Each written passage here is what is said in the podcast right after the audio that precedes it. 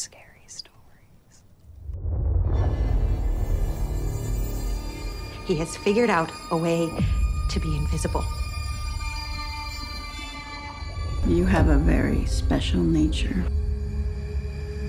Do you have any idea how much those animals cost us? They are alpacas. I'm having somebody else's dream. I thought this was where it got in. Who?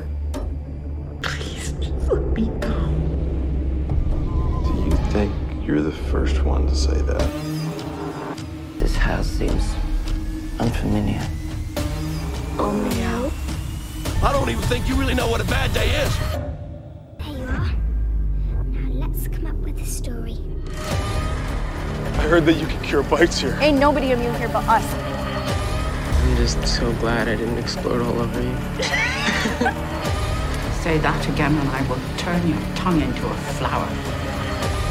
Do you smell him? He's close now. We don't belong here.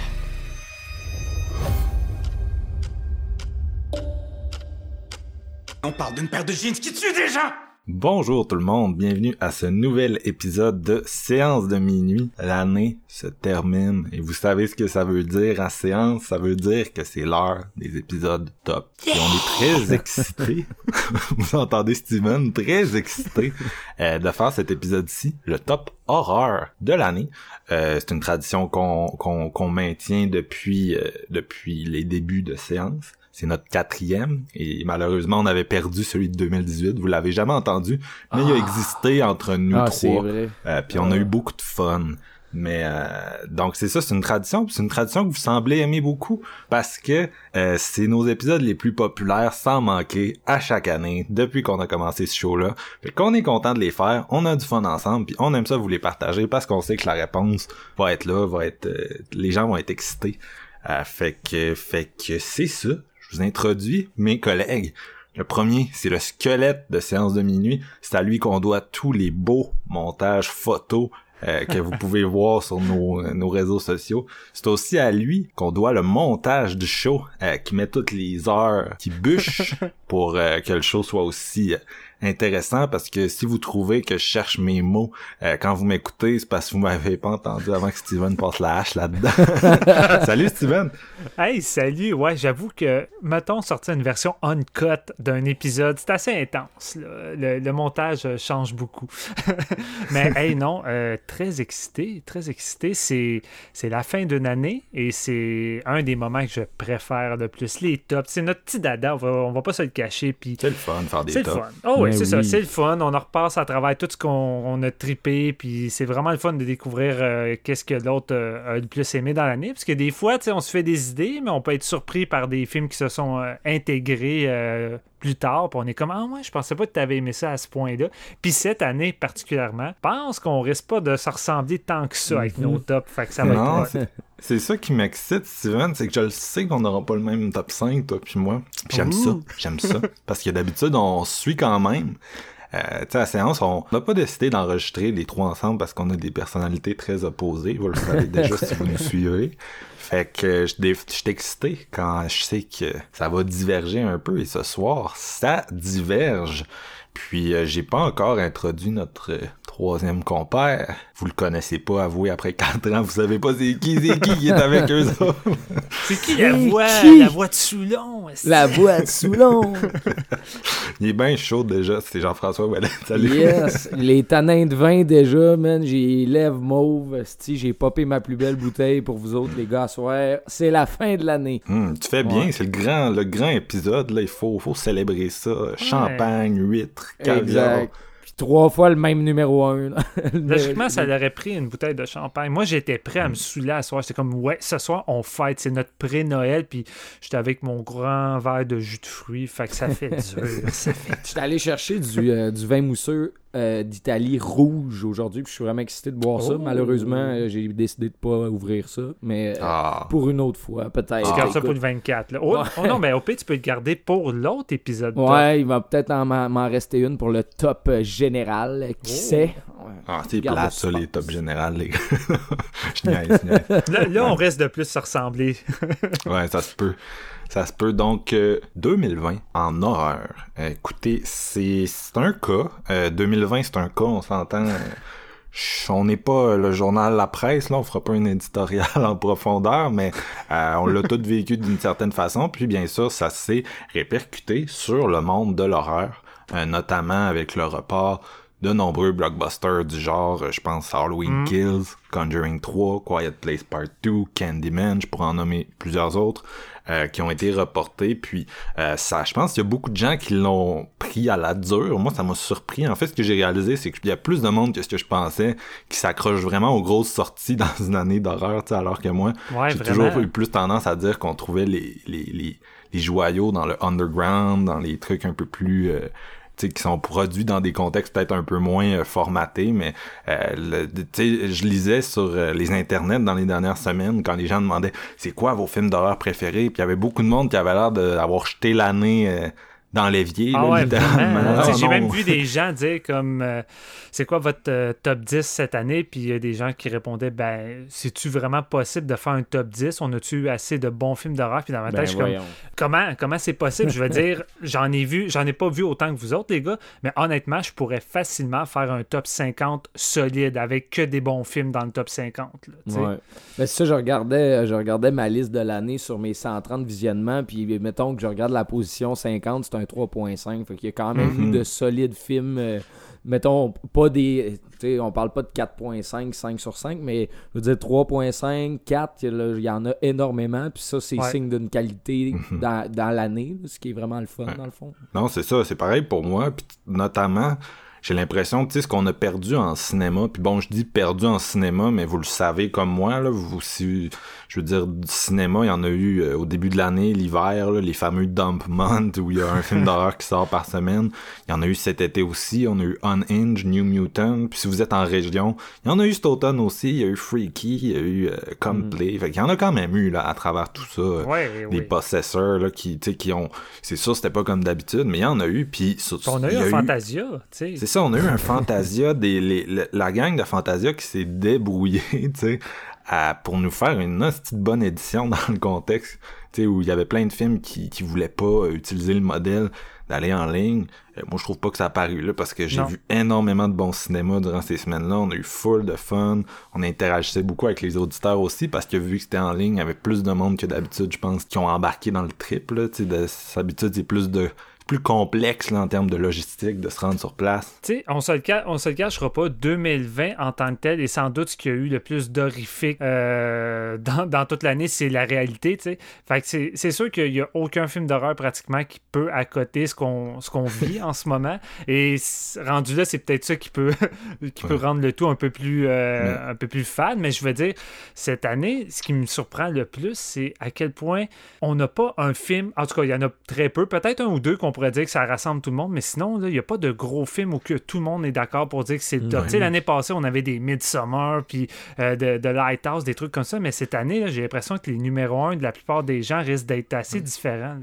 c'est sûr que A24 fait partie de ce qu'on n'a pas eu cette année. T'sais, ils ont complètement... Eux autres, il y avait Exact. un gros line-up euh, pour l'année comme d'habitude, puis il y a pratiquement rien qui est sorti. là. Ils ont pris les films, puis ils ont... euh, tu sais, ça va être l'année prochaine. See you later. Puis... euh, Ouais. Fait que c'est ça, il y, y a- il y a ça qui joue, là, j'ai l'impression. Mais euh, cela dit, je pense pas que ça affecte la qualité, même si c'est vrai que c'est des... c'est peut-être des... J'ai hâte de parler de mon top 5, bien sûr, comme d'habitude. Vous allez voir la passion quand je vais parler de mes films. Je vais être heureux de les défendre. C'est des trucs que j'adore. Puis, mais c'est sûr, je comprends que cette année, c'est peut-être des, des trucs, que l'appréciation est peut-être un peu plus personnelle que euh, tu viens de le nommer, là, un Midsummer où tout le monde pis sa mère était Ouais. parmi là-dessus, là, tu sais. Pour ajouter à ça, ce qui était euh, vraiment le fun cette année, c'est qu'il y a eu des films surprises, je dirais, que t'attendais même pas puis que t'entendais pas parler au courant, Ouais. mettons, du début de l'année. Euh, je veux dire, tu sais, le- les gros noms qu'on attendait qui ont été repoussés, ben, ils ont été remplacés par des... Je sais ça, des petits films cadeaux, on dirait, qui popaient de nulle part. Mhm. Puis, euh, ben, je, je, je dirais pas les titres parce qu'il y en a quelques-uns dans mon top, mais je veux dire, Ouais. je veux pas me spoiler d'avance, ça serait mon genre en plus de faire cette erreur-là. Mais euh, c'est ça, c'est c'est ce genre de films-là qui viennent comme se glisser dans les rangs, puis ils méritent vraiment la, la- la reconnaissance qu'ils ont euh, pas nécessairement, euh, qu'ils n'auraient pas nécessairement eu si on avait eu une année normale, je pense. Ouais. L'affaire aussi, c'est qu'il y a beaucoup des films de cette année qui ont été faits en 2019. Tantôt, Steven, tu disais, tu la réalité était plus horrible que la fiction. Oui. Euh, le problème aussi, c'est que la fiction était pas alignée sur la réalité, si vous voyez ce que je veux dire. C'est Ouais. des gens qui ont fait leur film à un moment où le COVID, ça existait pas dans notre vie. Fait que c'est juste, tu sais, c'est- ça, ça parle de d'autres enjeux. On a eu beaucoup de cinéma d'horreur social cette année, euh, qui marchait dans les pas de, de Get Out, euh, puis de d'autres films là, du genre qui ont eu du succès dans les dernières années, c'est ça. Puis, euh, tu sais, on a eu beaucoup ça. Euh, puis c'est normal, c'est dans ce mindset-là que les gens étaient quand ils ont fait les films. Fait que c'est sûr qu'il y avait un, il y avait un petit côté euh, déconnecté euh, par rapport à l'actualité. Par contre, moi, je... Tu sais, je continue de penser que le cinéma d'horreur, c'est quelque chose qu'on écoute beaucoup parce que ça a un effet cathartique sur nous. Tu sais, ça nous aide à traverser la réalité. Puis pour moi, sais, je sais que ça dépend de, de chaque spectateur, qu'est-ce qu'il cherche dans l'horreur, mais pour moi, 2000 tu sais, le- les films d'horreur en 2020, c'est sûr, il y a eu des moments, je vais être sincère avec vous, où j'avais pas le goût d'en écouter, puis euh, des fois, deux mois, j'étais complètement off, puis ça m'est rarement arrivé, mais euh, il y a d'autres moments où ça m'a aidé, tu sais, ça m'a aidé à... à- parce que ça reste, je veux dire, dans un écran, c'est une fiction, c'est un environnement contrôlé. On en est conscient en tant qu'adulte, puis on consomme ça pour la, la catharsis. Puis euh, ça m'a donné Ouais. ça en 2020 aussi. Fait que c'était, oui, les thèmes étaient peut-être pas euh, 100% alignés sur ce qui se passait, mais euh, ça, ça, ça me donnait quelque chose à moi en tant que personne émotionnellement. Ça, ça m'aidait. Mais étonnamment, il y a des films qui fonctionnaient avec les thèmes de cette année. Puis on s'entend, Ouais. c'est du pur hasard. Les réalisateurs ont pas deviné ça. Mais c'est fou. Il y a des films, t'es comme, ils tombent vraiment au bon moment. Puis le cinéma d'horreur, c'est un moyen. euh, tu sais, on, on en parle tellement avec amour. C'est un genre qu'on affectionne tellement. C'est un moyen de s'évader. Et j'ai trouvé que cette année, c'est peut-être euh, un des, des genres parce que j'en écoute beaucoup. Tu sais, on- j'écoute pas juste du cinéma d'horreur. C'est pour ça qu'on fait un, un top en général euh, également. Mais c'est sans doute le genre qui est venu le plus m'aider à travers cette année-là, qui m'a aidé à passer à travers des émotions, parce que j'avais le feeling de me connecter avec des personnages qui vivent des choses horrifiques, puis j'avais l'impression que je pouvais encore plus m'identifier avec qu'est-ce qu'on avait comme année. Puis, écoute, je, je pense que c'est peut-être ça qui, qui fait en sorte que l'année 2020 va avoir été un temps soit peu euh, potable, si on veut. Mhm. De mon côté, ce serait de mentir que le cinéma m'a pas aidé à passer au travers. Là, avec 730 visionnements, je, je pense pas retaper ça une fois dans ma vie un jour, mais Ouais. c'est ça, c'est ça a été euh, autant euh, des découvertes de cette année que je, je me suis replongé dans des classiques que je connaissais pas, puis ça m'a vraiment beaucoup aidé à comme soit euh, passer au travers des moments plus tough, mais aussi de, de- de laisser aller le, le- le mal qui se passait ailleurs, tu sais, comme que ça, ça. me passe un peu par-dessus la tête. Ça me crée une petite bulle à la maison, puis j'étais dans Ouais. mon cinéma, puis bon, genre, je m'abreuvais de, de plein de trucs que j'étais en retard, si je veux, si je peux dire, puis ça m'a aidé au travers de l'année. Mm, non, c'est ça. Puis, euh, il y a comme deux films cette année qui ont été faits à posteriori, c'est-à-dire euh, Host, le, fameux Host, là, qui, a- vraiment ridé sur le, le, le zeitgeist, là, pour, ça a été un espèce de hit euh, indie euh, spectaculaire, là. Si vous en avez pas entendu parler, c'est un, un fan footage qui reprend le principe d'Unfriended, là, c'est-à-dire euh, c'est sur un call Zoom, puis euh, ils, ils font, ils invoquent un démon ensemble euh, à distance parce que c'est le COVID, puis le film acknowledge que c'est le COVID. Ça devient un genre de paranormal activity à l'époque du COVID où tout le monde est à distance parce que Ouais. ben, ils sont obligés d'être à distance. Puis ça a été un méga hit. Je sais pas s'il va, il va sortir ce soir. là. C'est pour ça que je, je le name drop. Puis il y a eu aussi euh, Songbird qui vient juste de sortir. Que lui, au contraire, il a reçu des briques là, pour son, son traitement de, de la pandémie. Production de Michael Bay, hein, ça? Oui, oui, Ouais, c'est ça. Michael. Salut, Michael. Mais euh, non, il y a, tu sais, il y a- d'autres il y a d'autres films à travers l'année. Euh, c'est peut-être nous aussi qui étaient attirés par ces thèmes-là. Euh, Un film, je sais pas s'il va sortir ce soir, mais on a fait un épisode dessus euh, à, à séance. Hashtag live euh, sur Netflix, euh, que Jeff t'avait manqué l'épisode, mais Mhm, ouais. euh, je l'avais fait avec Steven. Puis tu sais, on avait vraiment tripé. Une des raisons pour lesquelles on a tripé de même sur Hashtag live, c'est que c'est un film sur une quarantaine, sur une pandémie, ouais. puis sur la solitude d'un gars enfermé dans son appartement. Tu sais, je veux dire, quand ils l'ont fait, ils savaient pas que ça s'en venait. Ils parlaient de d'autres sujets euh, connexes, mais tu sais, quand tu le regardais au mois de septembre, mettons que ça tapait dans le mille, puis c'était le bon moment pour regarder ça. L'immersion était totale. Exact, exact. Fait que les, je sais pas, les, avez-vous quelque chose que vous souhaitiez ajouter sur l'année en général? Écoute, à part répéter tout ce qu'on a dit, euh, moi je trouve qu'on a eu une solide année d'horreur. Je suis vraiment satisfait. Mon top 10, je le trouve vraiment solide. Il y a même des films que j'ai adorés, que j'ai dû comme éliminer parce que Mm. top 10, ne veut pas pour faire des choix. fait tu sais, j'avais trop de bons stocks. Fait que je suis pas d'accord qu'on a eu une, une année de merde. Puis je trouve ça dommage que les gens ont peut-être juste trop, comme tu dis, euh, Marc, focusé sur les, les grosses sorties. Oui, j'aurais voulu avoir le film d'horreur de Edgar Wright. Oui, j'aurais aimé ça avoir le nouveau film d'horreur de James Wan. Oui, j'aurais voulu avoir Candyman, toutes ces choses-là, mais c'est pas grave. 2021 risque peut-être d'être plus fade. Euh, au niveau de l'horreur indie parce que j'ai l'impression qu'on va avoir tout eu cette année. Fait qu'on va se reprendre peut-être avec les gros canons qui vont sortir Ouais. euh, sur VOD, sur cinéma. Encore là, on est dans une transition tellement étrange. Là, on est là avec Wonder Woman euh, euh, 1984 qui s'en vient, qui lui va être simultané. C'est comme une, une big deal, tu sais, c'est du jamais vu. Fait que je suis curieux de voir aussi que 2021 va nous amener. Mais c'est ça, pour moi, solide année d'horreur, sol- solide année en cinéma général. Ouais. Et je suis prêt à parler de mes 10 films que j'ai adorés. Je sais pas, mais ce serait quoi l'année si on avait eu toutes les bombes qui ont été reportées? Parce que Je, je pense que ça aurait été Ah, quasiment fuck. trop chargé, puis je me serais ben trop cassé la tête pour réussir à faire Ah, un, vraiment, un vraiment. top 10, parce qu'en ce moment même, j'ai eu de la misère. Comme à chaque année, c'est la même chose, l'espèce de dixième position qui est tout le temps là, tranchante puis de- difficile à, à choisir. tu sais. mais cette année, particulièrement, comme tu dis, Steven, j'étais là, aïe, aïe, man, je pourrais. Il y aurait, je pense que je jonglais entre 6 ou 7 titres, fait que c'était vraiment Mm. difficile encore une fois cette année, la quantité de bons titres était présente. là. Yes, moi j'aimerais ça aussi faire une coupe de shout-out avant de commencer, vous me connaissez, là, mais euh, cette année, il y a eu beaucoup de séries qui ont vraiment tapé fort, là, puis on parle pas de séries dans ce show-là, mais euh, HBO, là, qui a vraiment fait un, un tour du chapeau avec euh, The Outsider, adapté de Stephen King, qui était euh, assez intense, de, de Third Day, excusez, euh, je, hey man, je suis Ouais. même allé. Non, Avec c'est ça. Avec Jude Law, euh, Folk Horror, euh, qui est sorti au mois de septembre, puis Lovecraft Country, une espèce d'anthologie adaptée d'un roman là, euh, de- d'horreur euh, un peu, un peu... euh, je, je- m'en vais faire le lien avec Jordan Peele, là, je sais pas si, si je fais bien, mais en tout cas, tu sais, c'est- c'est il y a un côté euh, saison de Buffy ou de Surnaturel, là, les premières où t'as comme le monstre de la semaine dans chaque épisode, mais en même temps, euh, c'est tellement un, un- le ton de cette série-là, l'acting, le, le- le- les thèmes qui sont traités, puis tu sais, ils réussissent à danser là, des, une violence des fois qui est assez insupportable, puis c'est un côté très Buffy, littéralement, là, tu sais, le, le genre de ton euh, qu'on peut retrouver dans ce show-là, là, que vous savez, tu sais, ça- ça restait axé euh, adolescent, là.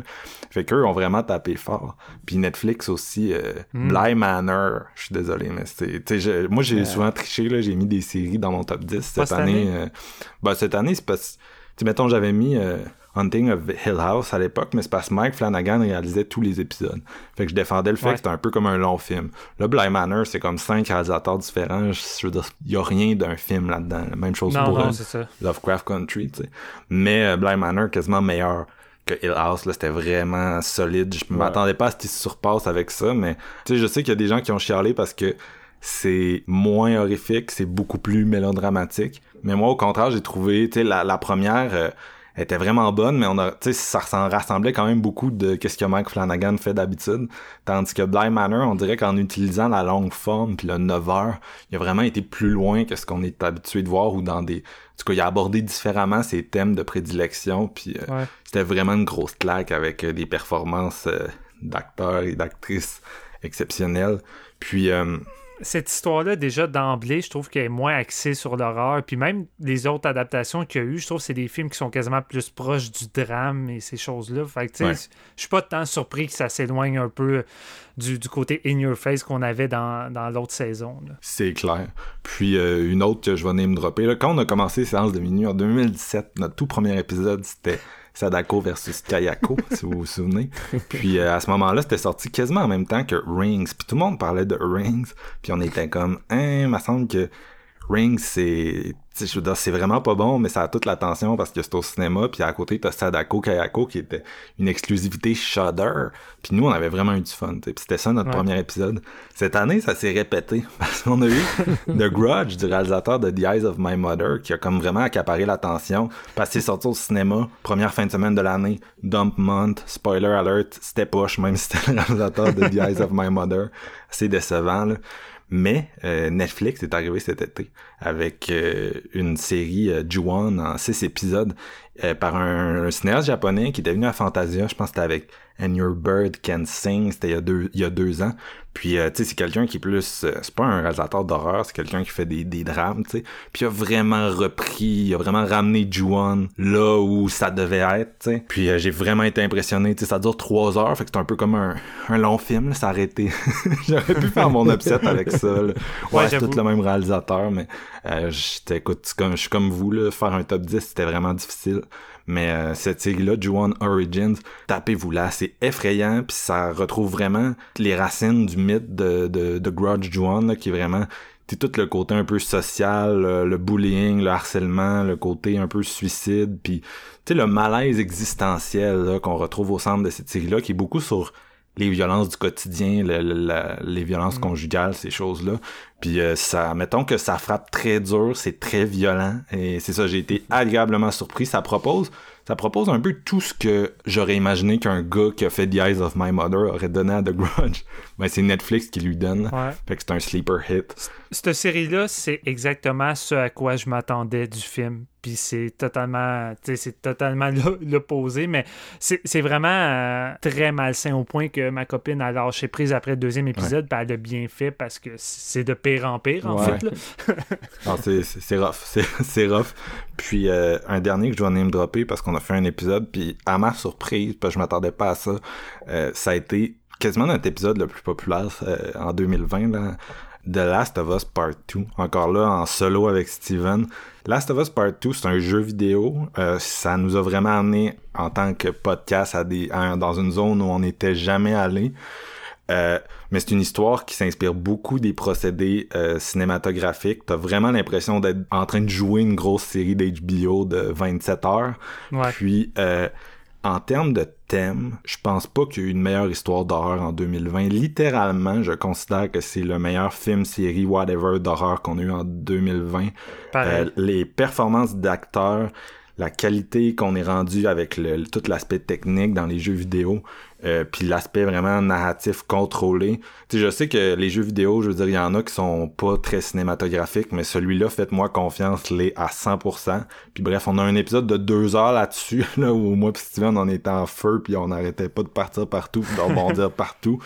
Mais euh, écoute, ça se passe dans une pandémie, puis euh, les thèmes abordés, tu sais, je veux dire, écoute, tu peux pas aller trop loin avec ça, là, mais tu sais, les, les thèmes de conflit euh, sanglant, de vengeance, d'incommunicabilité, tout ça, c'est tellement 2020, c'est tellement tout ce qu'on a traversé, pas juste la pandémie, mais tu sais, le- le- les élections, puis juste le discours général qui est vraiment toxique partout.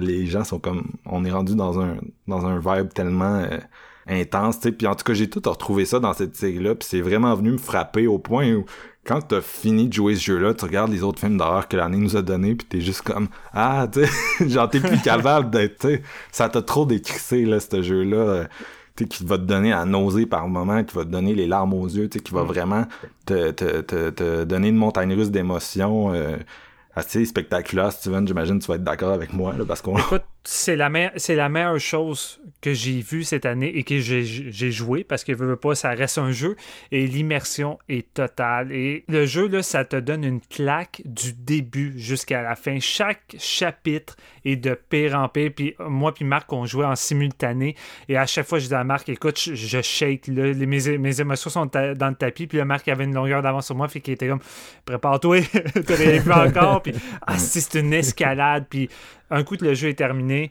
tu restes imprimé des images, de la soundtrack, des performances, de tout. Ouais. Euh, même aujourd'hui, euh, je- le jeu reste avec moi, les images restent avec moi.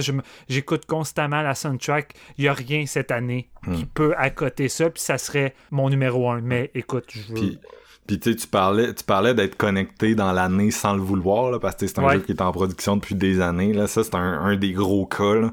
Fait que disons que quand t'avais fini ça, c'était comme... C'est le... Tu sais, horreur 2020, c'est ça, tu sais. Ouais. Donc, euh, les gens, là, même si vous, vous jouez pas beaucoup, là, si vous avez l'opportunité de éventuellement d'avoir une PS4 entre les mains pour X, Y raison, essayez le jeu, quitte à le jouer facile, parce qu'il y a une grosse partie de ce qui nous a autant shaké qui est l'histoire, la progression narrative. Là, fait au-delà de se dire hey, je vais me donner un gros challenge de jeu, euh, c'est vraiment là, hey, je vais, je vais vivre un film 4D dans un sens là, puis je vais je vais être checké par cette histoire là.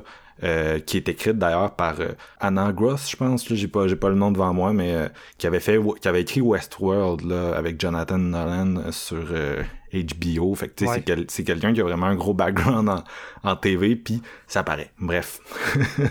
Tout ça va nous amener à nos top 10, les gars, je pense. À moins que Jeff, euh, je t'ai comme largué, là. À moins que t'aies quelque chose à ajouter. Il n'y a pas de stress avec ça. Je, je, je connais pas, je, je, connais pas la série Last of Us, mais mettons que juste vous entendre en parler, ça me donne le goût d'y jouer, là, tu sais. Mais ouais. un jour, je vais avoir une PS4 quand tout le monde va avoir une PS5. Malade. Écoute, ça, ça devrait pas être moins bon rendu là. Non, non c'est ça. ça. On s'en reparlera. Yeah. Mais Jeff, je pense qu'on va commencer avec toi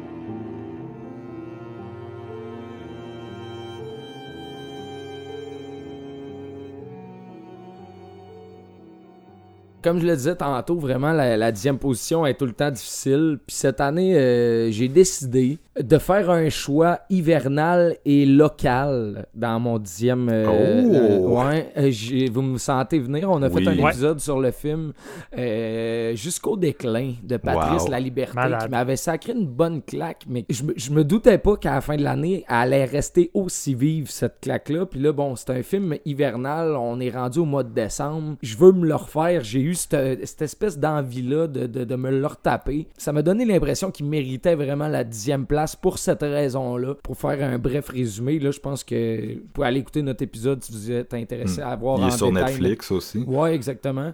Euh, c'est une gang euh, de, de, de personnes qui veulent devenir des survivalistes euh, comme euh, de catastrophes naturelles ou De pandémie. politiques. Pandémie, exactement. C'était- crissement bien de l'avoir cette année, dans le fond, avec Réal Bossé dans le rôle principal, entre autres Marc-André Gondin, euh, Marie-Evelyne Lessard. Puis euh, il, il va- arriver quelque chose qui va faire en sorte que ça va chier. Puis là, c'est genre vraiment de, de, de survivre contre l'humain en tant que tel, tu sais. Puis il y a des fucking bonnes scènes d'action, de, de, de thriller là-dedans. Il y a une tension palpable. Le froid, tu sais, cette impression-là d'arriver au, au bout du rouleau, tu sais, t'es pogné dehors, t'as rien à quoi te rattacher. C'est vraiment la détresse, si on veut. Je l'ai ressenti dans, dans Jusqu'au déclin, jusqu'au fight final qui est awesome. Là, je veux dire, je l'ai encore en tête. C'est mano à mano, euh, vraiment, Ah vraiment oui. solide. Euh, écoute, euh, c'est ça, c'était vraiment comme un choix qui disait, euh, je me disais, tu sais, je n'ai pas vraiment dans mon top 10 de films québécois de, de genre. Puis je me souviens, l'année euh, l'année dernière, il y a eu Répertoire des villes disparues qui m'avait quand même bien marqué. Mais tu sais, c'était comme plus léger un peu. C'était pas euh, aussi solide que Jusqu'au déclin. Mais tu sais, des, des trucs comme Blood Quantum cette année, donnez de l'amour à votre cinéma de genre euh, local. Puis je pense que c'était un petit peu pour ça. Tu sais, euh, en pandémie, tout est fermé à corriger local. Je me suis dit, tiens, mon, mon dixième place, man, ça va aller à du québécois, Colin. C'est nice. C'est drôle, quand on a fait l'épisode, j'avais certifié que d'après moi, ça va être dans mon top 5 euh, d'ici la fin de l'année. Puis on a, on a eu tellement de bons stocks que malheureusement, j'ai dû l'enlever. Mais tu sais, je t'entends en parler, puis je suis comme, Asti, c'est vrai que c'est tellement bon. J'ai quasiment envie de le remettre, mais Ah ouais. c'est- C'était- c'était- on, en- on en a beaucoup parlé dans l'épisode, mais en termes de, de cinéma de genre québécois, c'est difficile. On n'en a pas eu des tonnes. Euh, souvent, les gens trouvent que c'est c'est bas de gamme, peut-être ça manque de budget, et ainsi de suite, mais celui-là, il est tellement compétent, c'est tellement bien ficelé, bien tight. emballé, Mm. c'est tête. Euh, tu sais, ça ça n'a pas à rougir devant les productions euh, américaines. Fait que je suis vraiment fier de ce film-là. Euh, Puis, tu sais, ça fait vraiment honneur comme les affamés pouvaient le faire. Fait que ça Exact. mérite pleinement tu sais, sa place. Puis si vous avez pas vu ça, allez-y parce que c'est Mm. tellement d'actualité. Puis je pense qu'on va parler de pas mal de films à soir qui, qui sont d'actualité, alors qu'on disait, ben, tu sais, des films sont dans des thématiques différentes, mais eh, pas tant. Non, celle-là, c'en était un bon, là, encore, là, Ouais. qui est tombé au. qui est tombé bien timé. C'était au début du confinement que c'est sorti. Je me souviens que j'étais censé le voir au cinéma, en fait, celui-là. là. Une semaine de plus de confiné, Ouais. je le voyais au cinéma, là, tu sais. Euh, mais non, c'est ça, c'est très bon timing. Puis euh, le final en mode, euh, tu sais, scène d'action un peu à l'américaine avec des mitrailleuses et tout. Ah ouais. Mais euh, de la façon qu'il shoot ça, tu sais, c'est... Il y a pas une once de, de, épi- de l'épicness d'un film d'action là-dedans, là. Ça devient horrifique à fond, là. Puis... Nauséeux quasiment là tu sais c'est plus c'est plus du Jeremy Saulnier Green Room Ouais, la comparaison a été faite souvent là, mais euh, il y a, y a- y a plus de ça un peu là, dans, dans son style euh, que de, de la, sa façon de traiter la violence. Là. Donc euh, non, un très bon choix, très bon choix. Moi, je un me petit- souviens, j'avais regretté de pas avoir mis Les Affamés l'année qui était sortie dans mon top 10. Là. Je l'ai revu plein de fois depuis ce temps-là, puis je suis comme, man, j'aurais dû le mettre dans mon top 10. C'est que c'est bon, Les Affamés? C'est ça qui va arriver avec jusqu'au deadline? Parce que j'ai pas le feeling qu'il va être dans ton top 10, Marc. là. Non, non, il est pas dans mon, il est pas dans mon, il est pas dans mon top 10, mais ça fait partie des films, tu sais. Ça aurait été un top 15, il aurait sûrement été là. Ouais, c'était, ouais. c'était du très bon, puis euh, vous retournerez écouter l'épisode si jamais. Un petit Steven, 83 minutes qui se place crissement bien dans une semaine, Oui, mettons. oui c'est court. C'est sur Concis. Netflix. C'est un film d'hiver. On est l'hiver, c'est québécois. Mais je suis sûr, je suis sûr qu'il y a beaucoup d'auditeurs de séance qui l'ont visionné déjà. là. C'est, c'est, c'est très séance de minuit comme film. Euh, c'est ça, Steven, ton numéro 10, toi? Ouais, il y avait une grande bataille entre deux films pour mon numéro 10. Ah, Euh, c'est deux films qui euh, se battaient en termes de meilleur divertissement d'horreur que j'ai eu. Des films vraiment le fun, tête, qui passent terriblement vite. J'ai dû éliminer Host, que tu as mentionné tantôt, mais honnêtement, il mérite. Je crois qu'il mérite pleinement toute l'attention puis le succès qu'il a eu parce que c'est un 55 minutes, ce qui est assez rare. C'est vraiment 55 minutes où que rien euh, euh, n'est laissé au hasard. Chaque minute est utilisée de façon intelligente. Oui, ça s'inspire de tout ce qui a fait le succès du fan footage, mais en même temps, c'est tellement bien emballé avec des personnages féminins incroyables. C'est sans doute ce qui m'a le plus marqué. J'aimais beaucoup ce groupe de filles-là et euh, la façon que le réalisateur joue avec la pandémie pour l'atmosphère, pour amplifier tout ça avec le démon Zoom, puis comment il exploite tout ce qu'on peut faire avec Zoom, avec des, des moments assez mémorables, vraiment effrayants. C'est une des rides les plus effrayantes que j'ai vues cette année. Fait que, honnêtement, chapeau. Euh, j'ai j'ai très hâte de le revoir, puis il aurait mérité d'être dans mon top 10, mais encore là, c'est trop tête. En fait, je vais avec. Il l'est un, il l'est un peu, comme à chaque année, Steven, il l'est un peu. c'est difficile, c'est difficile.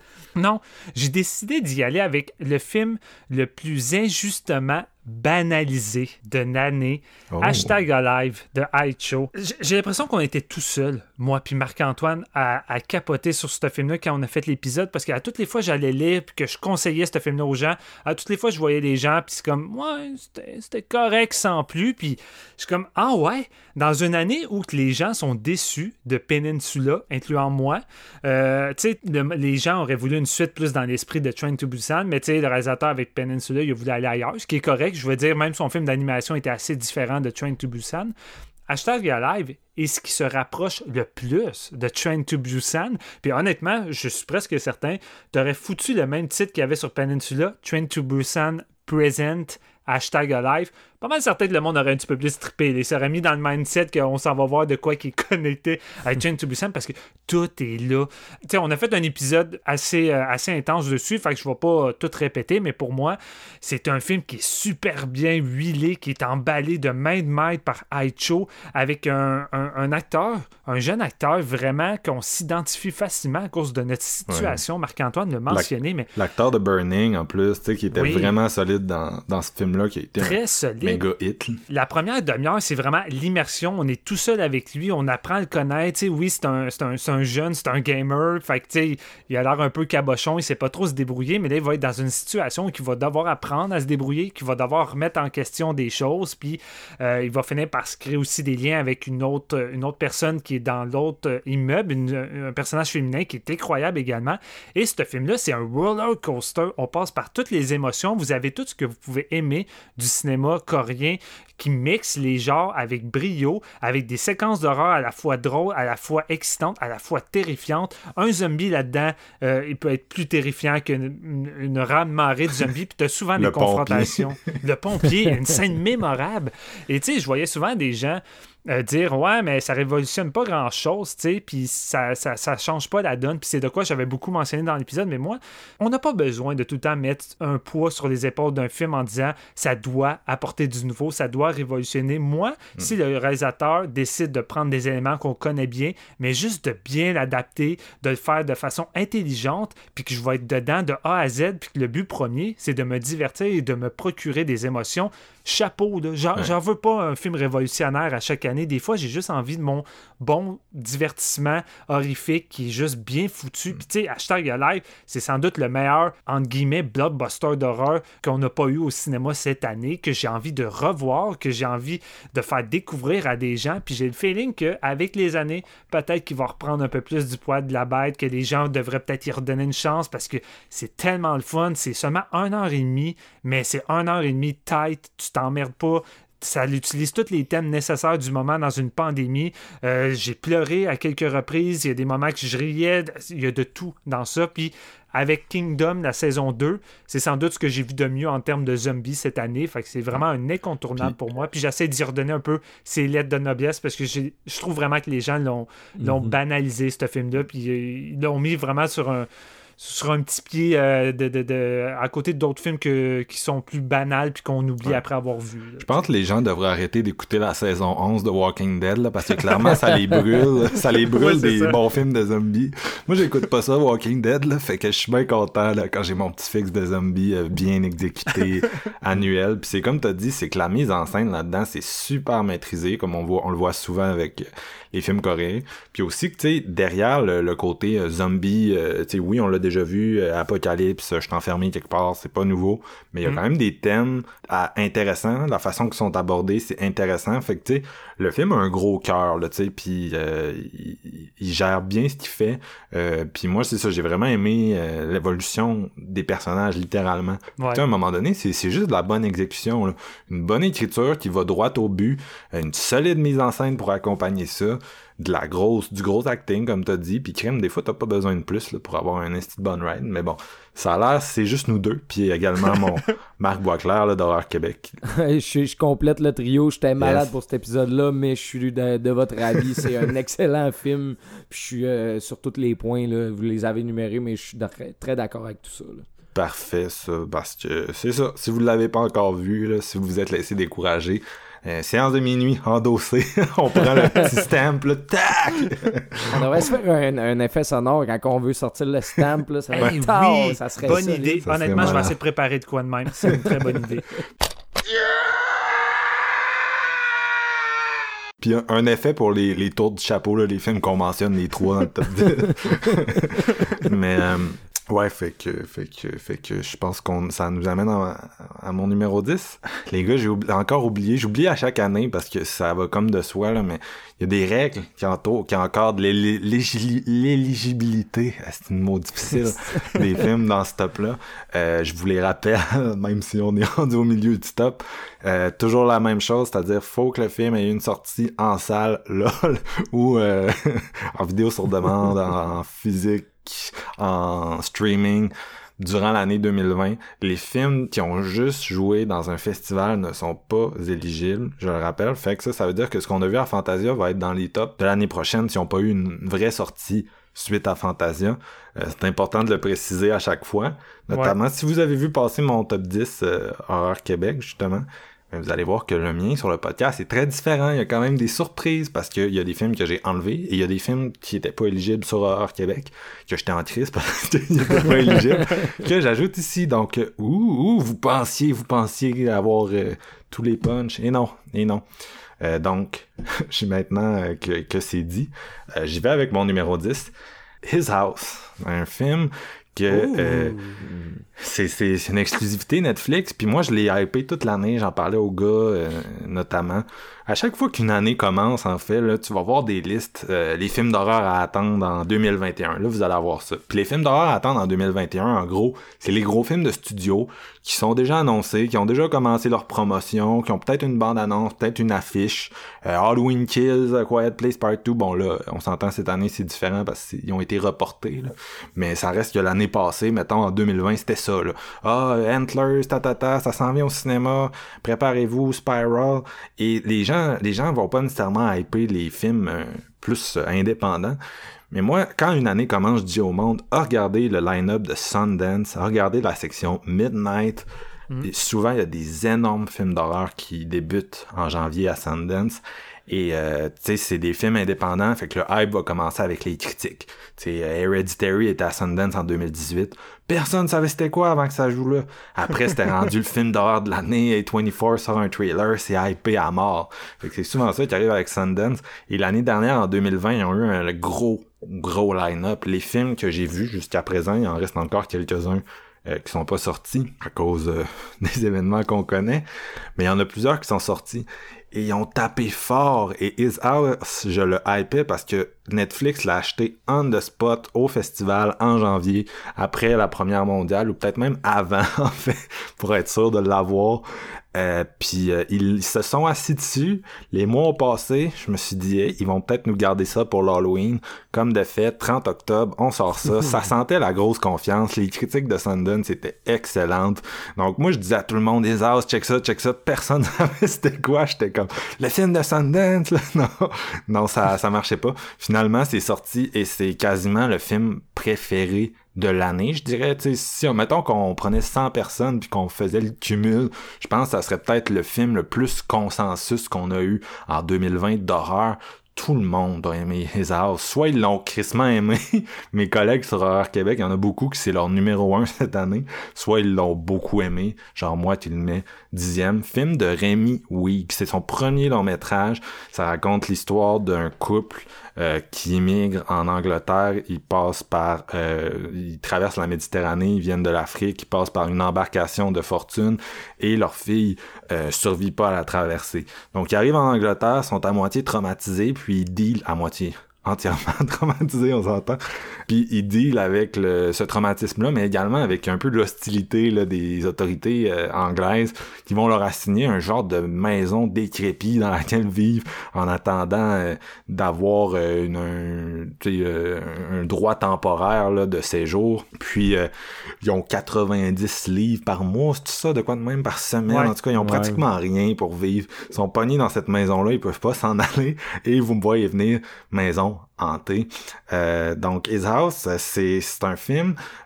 J'arrête pas de faire des comparaisons à Jordan Peele, puis je me sens mal de tout ramener à Ben, Jordan on, est, on Peele. est dans une vague. Tu sais, veux, Ouais. veux pas, c'est, normal. Ouais. On est dans une vague post-Peel, mais tu sais, en même temps, c'est très différent parce que Jordan parlait euh, de, de- de- des Noirs aux États-Unis, puis un peu de tout le racisme sous-jacent qui existe. Là, on parle vraiment du traitement en Europe des, des migrants euh, d'Afrique. Bien sûr, ça fait plusieurs années là, qu'il y a des grosses vagues migratoires, vous, vous le savez probablement, ça a déjà été traité dans l'horreur. Puis...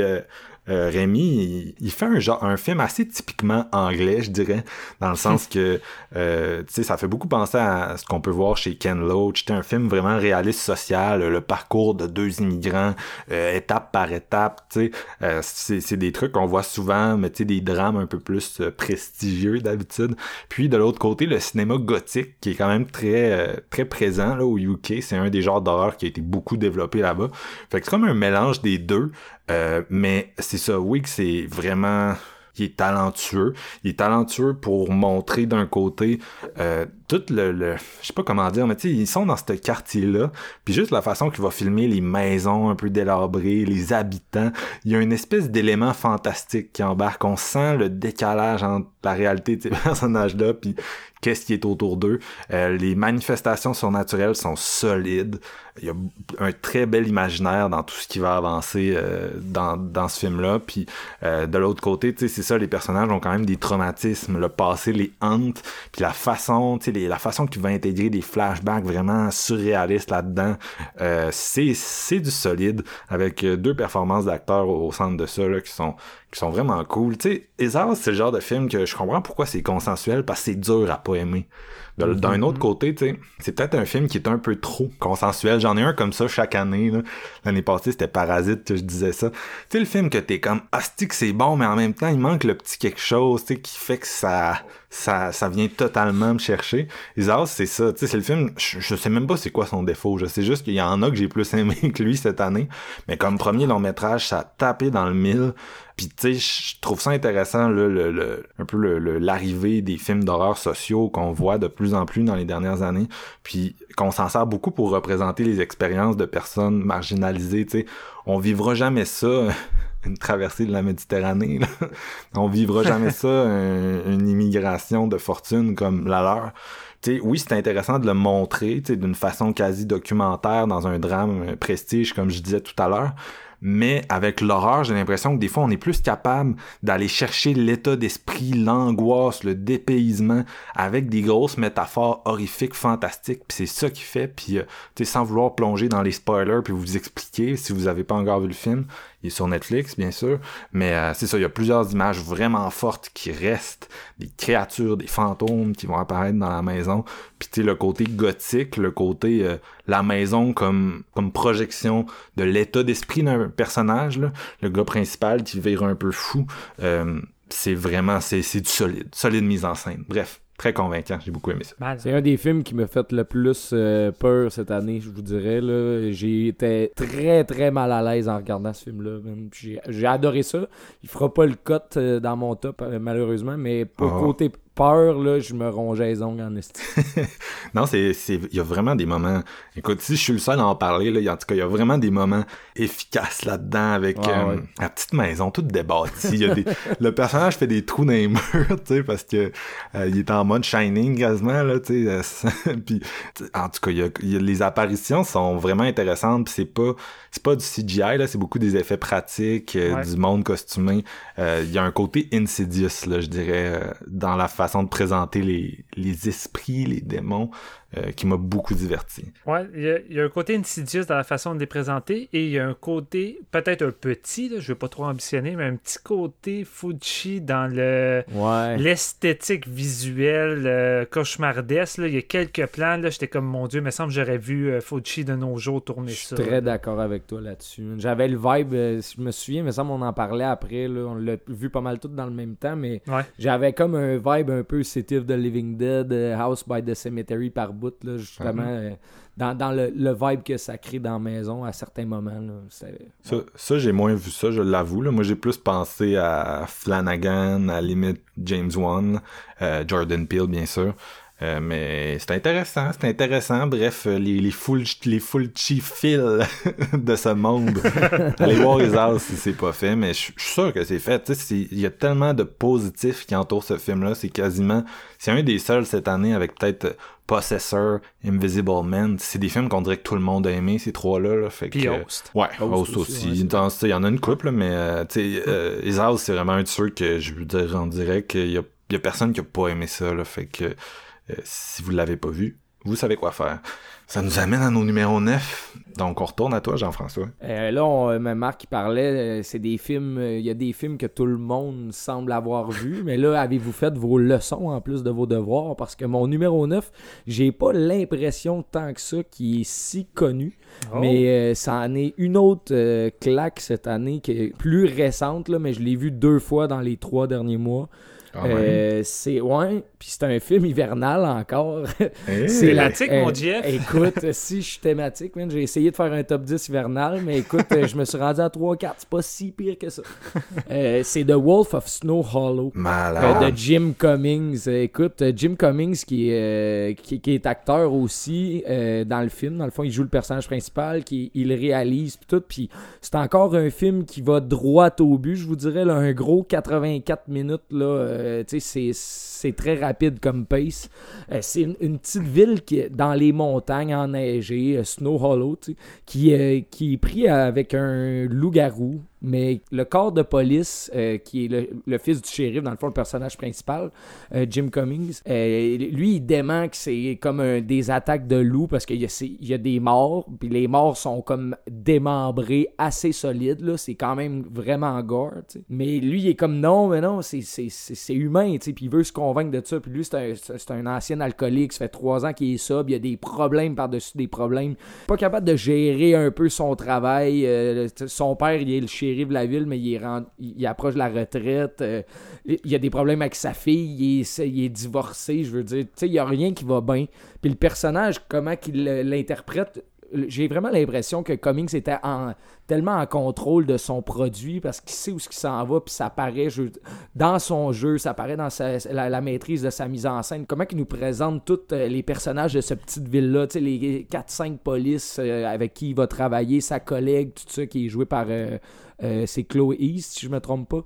Euh, c'est vraiment, vraiment intéressant, leur relation. Le gars, il pète tout le temps les plombs, il, est- il est en contrôle de rien, puis c'est pas du overacting, mais il en met, là. Il en gomme épais, puis les attaques du, du, du loup, c'est vraiment épique, c'est gore, puis il y a des belles, belles images. On est euh, des, des images de nuit avec la, la neige qui tombe, Ouais. puis l'espèce de, de- de- Entre autres, une des premières fois qu'on voit le loup en tant que tel, là, je veux dire, avec la soundtrack, j'étais genre, oh my god, on est genre. euh, Silver les- Bullets avec 10% du budget, là. Ouais, ouais, ben c'est ça, tu sais. J'étais genre, on est quasiment dans, dans les pattes de Joe Dante ou quelque chose de même, là. Un, Ouais, un l'humour amour du- noir là, est, est très présent. Ouais, là. vraiment, c'est ça. tu sais, c'est tout le temps sérieux, mais Christy qui a un sous-texte très humoristique, mais tu veux comme pas trop rire parce que ça a l'air quand Ouais. même très, très- joué tellement juste, en fait. C'est ça qui est hot. là. Son humour est très rough à ce gars-là. là. Il avait fait euh, Thunder Road, c'est sur Netflix, ça. Puis euh, il jouait aussi un policier, c'était aussi le personnage principal, tu sais. Puis son humour, t'es comme ouh. c'est, comme des tanins de vin qui sont trop rudes, là, qui sont pas prêts encore. T'es genre, man, c'est, ça, tu m'écorches avec ça, mais j'en redemande plus. C'est ça que j'avais, j'ai eu l'impression avec ce petit film-là. Qui, entre autres, euh, Cummings, il a joué cette année à Fantasia dans le film de Block Island Sound, qui était quand même vraiment Ouais. le fun Il aussi. était aussi dans Greener Grass. Euh, je sais plus c'est quoi le nom de la réalisatrice, mais ça a fait un buzz. C'est sorti l'année passée. Puis genre de film un peu lynchien, mais tu sais vraiment plus euh, comique, assumé là, surréaliste de vie de banlieue. Mais asti que c'est bon, je vous recommande ça. Eh, Écoute, euh, que je sais pas- qu'est-ce que je peux dire de plus que sauter sur ce petit euh, Ouais. truc-là, man? C'est comme. C'est un heure et vingt de vraiment de pur bonheur de film de loup-garou. Moi, c'est un, sous-genre que j'affectionne particulièrement. Je veux dire, quand il y a un nouveau film de, de, de loup-garou, je me garoche dessus comme personne. Puis. C'est le meilleur depuis longtemps. Là. Ouais, Ouais. ouais, ça fait ça fait plusieurs années qu'on en a pas eu un solide comme ça. Puis en plus, ben tu sais, il y a comme un twist de scénario vraiment brillant là-dedans qui euh, Mm. toute l'écriture est bien est, est- est maîtrisée en tout cas. Et je veux pas en dire trop parce que c'est juste de la bombe selon moi. Euh, allez-y. On s'entend-tu que le, le film de loup-garou, c'est pas celui du zombie, c'est pas saturé, on en manque, Non, on en veut plus, puis c'est pour ça qu'on dirait qu'à chaque fois qu'on a un, un nouveau gros film de loup-garou, un nouvel événement, c'est c'est une big deal, puis c'est rare qu'on est quand même déçu avec les quelques gros films de loup-garou qu'on a. Tu sais, la- je pense que le dernier que j'avais vraiment aimé avant celui-là, c'était Late Phase, qui est Late encore une fois très, euh, très Silver Bullet dans son Ouais. esprit. C'est moins, celui-ci- c'était moins original, It Phases, tu sais. Ouais, peut-être un petit peu moins original. Celui-ci, clairement, il pige euh, dans un côté plus original, mais il fait pas mon top 10, mais j'ai eu beaucoup de plaisir. C'est un film euh, très très noir dans sa comédie que par moments tu ris mais tu ris jaune avec le petit sourire sur le coin avec quelques bonnes attaques de loup-garou. Le personnage est à la fois détestable, drôle, euh, tu passes par toutes les émotions, c'est assez dingue, fait que honnêtement là, puis en plus c'est hivernal, fait que veux, veux pas tu te Ah, mets dans, ouais. dans le beat là, fait que j'ai eu beaucoup de fun avec ça. c'est un enfoiré, mais que Ouais. tu comprends ses problèmes parce que Ouais. ça fait du sens. Il est en mode euh, Memories of Murder. Là. C'est drôle parce que j'ai vu le film, puis juste après, j'ai vu la restauration de Memories of Murder, puis on dirait que ça a fait le lien dans ma tête. tu sais. C'est très coréen, en fait, l'approche de, de, de Jim Cummings. là, C'est-à-dire, C'est vrai, il, hein? il change de ton littéralement à chaque scène, puis il va te présenter un policier qui est à la fois tu sais, tristement pathétique. Euh, il y a des moments crissement drôles, des moments crissement toxiques, malaisants. Puis tu sais, c'est vraiment une dissection un peu de personnages qui sont toxiques. Tu sais, c'est des mauvais policiers, c'est des mauvaises personnes, puis tu te demandes est-ce qu'ils devraient être policiers tout court, tu sais. C'est un peu là que t'en viens, mais en même temps, un peu comme Memories of Murder, ils sont capables de les humaniser suffisamment pour pas que ça sombre dans la caricature de, de, de mauvais goût de, tu sais, euh, le personnage c'est juste une marde. Puis justement, le Ouais, fait d'utiliser ouais. le fait d'utiliser le loup-garou pour driver cette métaphore-là un peu de d'homme toxique, de rage masculine, j'étais comme wow, tu sais, c'est tellement actuel, puis c'est tellement pourquoi personne l'a fait en fait c'était surtout ça là puis c'est c'est un film qui fait tellement pas son budget là. les attaques de loup-garou sont magistralement gérées parce Ben que oui. des belles idées de mise en scène minimaliste, une solide direction photo, beau design sonore, voilà, voilà. Tu sais, on dit tout le temps, Ah, on peut pas faire la scène de transformation. Il y en a rien à battre, lui, de la scène de transformation. Il t'adonne pas. Puis c'est un de bon Silver Bullet euh, 2.0. J'ai- J'aime même pas Silver Bullet. On en reparle plus tard dans l'épisode parce qu'il y a un de mes films qui le défonce, puis j'en étais fort heureux. Mais, euh, tu sais, ça, c'est malade. C'est malade. Excellent. Ça me donne tout ce que je veux. Un whodunit hivernal de loup-garou. J'en l'ai voulu toute ma vie. Puis en plus, euh, shooté à la coréenne. C'est ça. Littéralement mon Ah numéro 11, le film le plus proche de faire mon top 10, qui ne le fera pas. Il y a un badass plan. Ouais, il y a un Il y en a plus badass plan, les gars, là-dedans, qui me rappelait un hostie de plan dans Terrified qu'on a eu. Euh, Ah, je sais de quoi tu parles. Ouais, ah ouais. ouais, mais tu sais, ça m'a fait le même style d'effet là, que j'ai voulu Ouais. comme jumper en arrière de mon sofa. J'adore ça, ce genre de scène-là. Puis- Ouais, cla- clairement, clairement, il l'a vu, là. Il l'a vu quelque part, lui aussi, Terrified. Ouais, là, c'est ça. J'ai eu la même pensée, mais je l'ai trouvé mieux exécuté là-dedans. Sorry, not sorry. On n'en reviendra pas là-dessus. Non, non, non, non, non. Steven, ton numéro 9, vas-y. Ouais, numéro 9, on va y aller avec euh, un des, on peut le dire, un des préférés des gens cette année, mais en même temps, moi, je le vois comme euh, le film qui est soit adoré ou soit détesté parce que, pour plusieurs raisons, j'y vais avec Possessor de Mm. Brandon Cronenberg, son deuxième long métrage après sept ans. Après Antiviral. Il suit un peu les, les traces de Panos Cosmatos. Là. Premier film, intéressant, tout ça. Pas de nouvelles pendant sept ans. Nous bombarde avec une nouvelle bombe, euh, son deuxième long métrage. Suit les traces de son papa, alors que Panos, lui, est crissement loin de, de Cobra puis Rambo 2. Fait qu'il suit pas des... est-ce que tu dis ça parce que Mandy puis Possessor ont la même actrice principale? Ben écoute, c'est un drôle de lien. Hein? Il y a beaucoup de liens qu'on peut faire. euh, Clairement, ils ont peut-être été prendre une petite bière ensemble. Je sais pas. non, mais c'est ça. Euh, écoute, les attentes. Est-ce que les attentes étaient élevées? Oui, parce que moi, je me suis pas trop renseigné. Je voulais rester vierge avec ce projet-là. Mais écoute, l'affiche, la réputation que le film avait dans les festivals, avec son ultra-violence, avec son côté très David Cronenberg dans le body horror, on se le cachera pas. Je pense que Brandon est très influencé par son père. Et je, pense qu'il va même pas essayer de s'en défaire. C'est quelque chose qu'il embrasse pleinement puis qu'il assume. Puis j'ai bien, je suis bien à l'aise avec ça, en même temps. Euh, Antiviral il nageait déjà beaucoup dans du David Cronenberg. Puis Possessor, ben, fuck, ça nageait encore plus dans du, David Cronenberg. C'est bien correct. Mais pour ceux qui, ne connaissent pas, euh, on suit euh, l'histoire du- d'une agente interprétée par Andrea Risborough, euh, celle qui joue Mandy, évidemment, avec Nicolas Cage, qui est une, une agente, moi je dirais plus une tueuse à gages, qui travaille pour une organisation qui ont implanté des, puces dans le, cerveau des gens. Et les gens vont engager cette, cette tueuse-là qui va s'infiltrer dans la tête des gens qui ont cette puce pour aller commettre un meurtre. Euh, tout est une question de bureaucratie. Souvent, c'est une question d'argent, éliminer la compétition, peu importe. On n'en sait pas tant, plus que ça.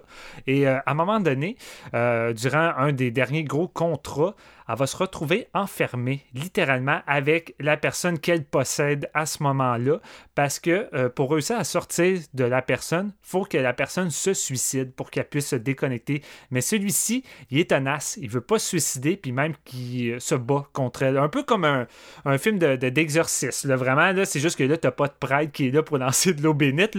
Le combat est très euh, cauchemardesque et intérieur. C'est assez simpliste, mais c'est surtout un film très euh, minimaliste. Ça développe pas grand-chose. Je crois que c'est un film fait vraiment pour un public cible. Si vous n'êtes pas amateur de films plus euh, psychédéliques, plus artsy, ou que on vous donne pas tant de- d'explications, c'est vraiment le spectateur qui peut faire un peu ses propres idées de l'univers, parce que je trouve que Brandon réussit quand même assez bien avec le peu d'informations qu'il me donne euh, à me créer suffisamment de pensée puis à me créer le build-up de cet univers-là parce qu'on se le cachera pas le potentiel l'idée même derrière Possessor ça donnerait lieu à une série tu pourrais faire vraiment quelque chose d'énorme avec tout ça, mais il décide de rester très minimaliste puis de focuser sur notre personnage principal et sur son côté très euh, détaché de plus en plus de la réalité et c'est ce qui m'a vraiment plu. Euh, à, chaque fois qu'elle se connecte pour faire des contrats, on, sent que ça fait des années qu'elle fait ça, elle est vraiment professionnelle, mais elle semble avoir une espèce d'attirance envers le sang, la chair, euh, mais avec un certain détachement, comme si elle n'éprouvait plus rien, comme si à chaque fois qu'elle se plug à cette machine-là pour prendre le, corps de quelqu'un d'autre, ben, elle laissait un peu d'elle-même dans, le, dans ce corps-là qui va mourir pour revenir à la réalité, mais en étant de moins en moins elle. Fait que as des petits moments vraiment fabuleux là-dedans où que, un coup qu'elle a déterminé un contrat, elle va retourner chez elle parce qu'elle a quand même un mari avec un enfant. Elle se pratique avant de rentrer. Tu comme Salut chérie, comment a été ta journée? Comme si elle devait réapprendre à véhiculer des émotions, à être humaine alors qu'elle est en train de perdre tout ça avec cette machine-là. Fait que vraiment, Brandon focus sur cette espèce de détachement-là dans un visuel cauchemardesque vraiment incroyable. Euh, surtout dans la deuxième moitié. La deuxième moitié, vraiment, il part dans des gros délires euh, qui risquent peut-être de, perdre une partie de son public, mais qui, moi, me plu. Je trouvais qu'il y avait des bonnes idées visuelles. Le film renferme beaucoup de bonnes idées. Pas toujours peut-être bien exploitées, mais encore là, ça m'a pas tant dérangé, dérangé parce que je trouvais que Brandon euh, laissait suffisamment de petites clés pour que je puisse moi-même bâtir un peu le background des personnages. Il y a peut-être juste celui de Christopher Abbott, celui qu'on a pu dans Pursing ou dans la série de Sinner. Excellent acteur qui ici joue la victime, celui qui va être possédé par, la, par Andrea, euh, qui, que j'aurais peut-être pris peut-être un petit peu plus de background pour essayer de saisir un peu quel genre d'homme euh, qui était. Mais c'est pas tant grave parce que qu'est-ce qui fascine dans la deuxième moitié, c'est l'espèce de combat intérieur entre ces deux acteurs-là qui est vraiment génial avec des moments de violence inouïe. Euh, je pense que c'est sans doute un des films les plus violents que j'ai vus dans les dernières années. Ça va très loin. Et j'ai vu des gens que, ça a été un peu leur problème, leur reproche, qui ne comprenaient pas comment ce, ce personnage-là puisse aller aussi loin dans la violence. Moi, personnellement, je trouvais que ça faisait du sens avec cette espèce de détachement-là qu'elle éprouve envers la chair et tout ça. Puis, tu sais, dès le premier meurtre qu'elle fait au début, tu peux l'avoir joué un peu avec ses mains dans le sang, puis à, à, la regarder, puis à vraiment être fasciné comme si c'était plus rien. Puis, je trouvais qu'il y avait une espèce d'évolution psychologique qui faisait du sens dans cette violence-là. Oui, c'est extrême, oui, c'est désagréable, mais je crois que c'est là pour un but précis, même si il y a une scène, je crois, qui va vraiment trop dans l'over the top. On est quasiment, encore une fois, je plug Fuji, là, mais il y a une scène avec un œil que j'étais comme, ok, c'est peut-être trop, là, ça devient grotesque à la limite, là. mais sinon, le reste, je trouvais que ça, tapait bien, bonne atmosphère, solide mise en scène. Euh, j'ai trippé. J'ai trippé. Je trouve que c'est un solide deuxième film pas parfait, mais vraiment, c'est ambitieux. Ça va dans plusieurs thèmes de la science-fiction que j'aime. On dirait que c'est une version creepy de Ghost in the Shell. Puis moi, déjà, à partant, je suis un mm. fan de ça. Ça m'a beaucoup plu. Euh, puis évidemment, ben, on a le body horror que, que, j'affectionne également de David Cronenberg. Fait excellent. J'espère pas attendre un autre 7 ans pour son troisième film parce que je suis curieux de voir qu'est-ce qui va nous sortir par la suite. Puis euh, l'affiche avec la fameuse séquence où que quelqu'un semble porter un masque de, de l'actrice, euh, c'est une des scènes les plus fucked up de cette année que j'ai vu. J'ai vraiment aimé ça également. Fait que, amateur de vision cauchemardesque, je crois que celui-ci pourrait vous plaire. Je pense que le film a eu plus d'exposure que Antiviral avait fait, fait que ça risque d'aider pour euh, ses futurs projets, là, parce que quelqu'un qui a été en production de tel truc, finalement ça marchait pas, a fait un, mm-hmm. c'est plus des problèmes de, de, budget faire un film au Canada, pas toujours facile. Fait que je pense que c'est surtout ça qui lui a posé problème. Euh, je vais y aller avec le mien. Il y a plusieurs films cette année qui étaient un peu sur la barre. Il y en a que j'ai mis de côté. Euh, notamment, il y, a, il y a Bakuro que j'ai laissé de côté, film brésilien que t'es pas loin, t'es pas loin d'un top 10 horreur, mais t'es pas là, puis on va peut-être en parler plus tard dans l'épisode, là, fait que je vais, vous laisser, euh, je veux dire, se rendre juste à la discrétion de chacun, mais euh, moi, c'est un film que j'étais comme, ah, j'aimerais ça, mais tu ah, non, tu mais c'est vraiment bon, je vous le conseille fortement, il stream sur le Criterion Channel, mais je pense qu'on en reparle, wink wink. Un autre film que j'hésitais beaucoup, que j'ai décidé d'inclure finalement, mon numéro 9, Spontaneous de Brian Duffield.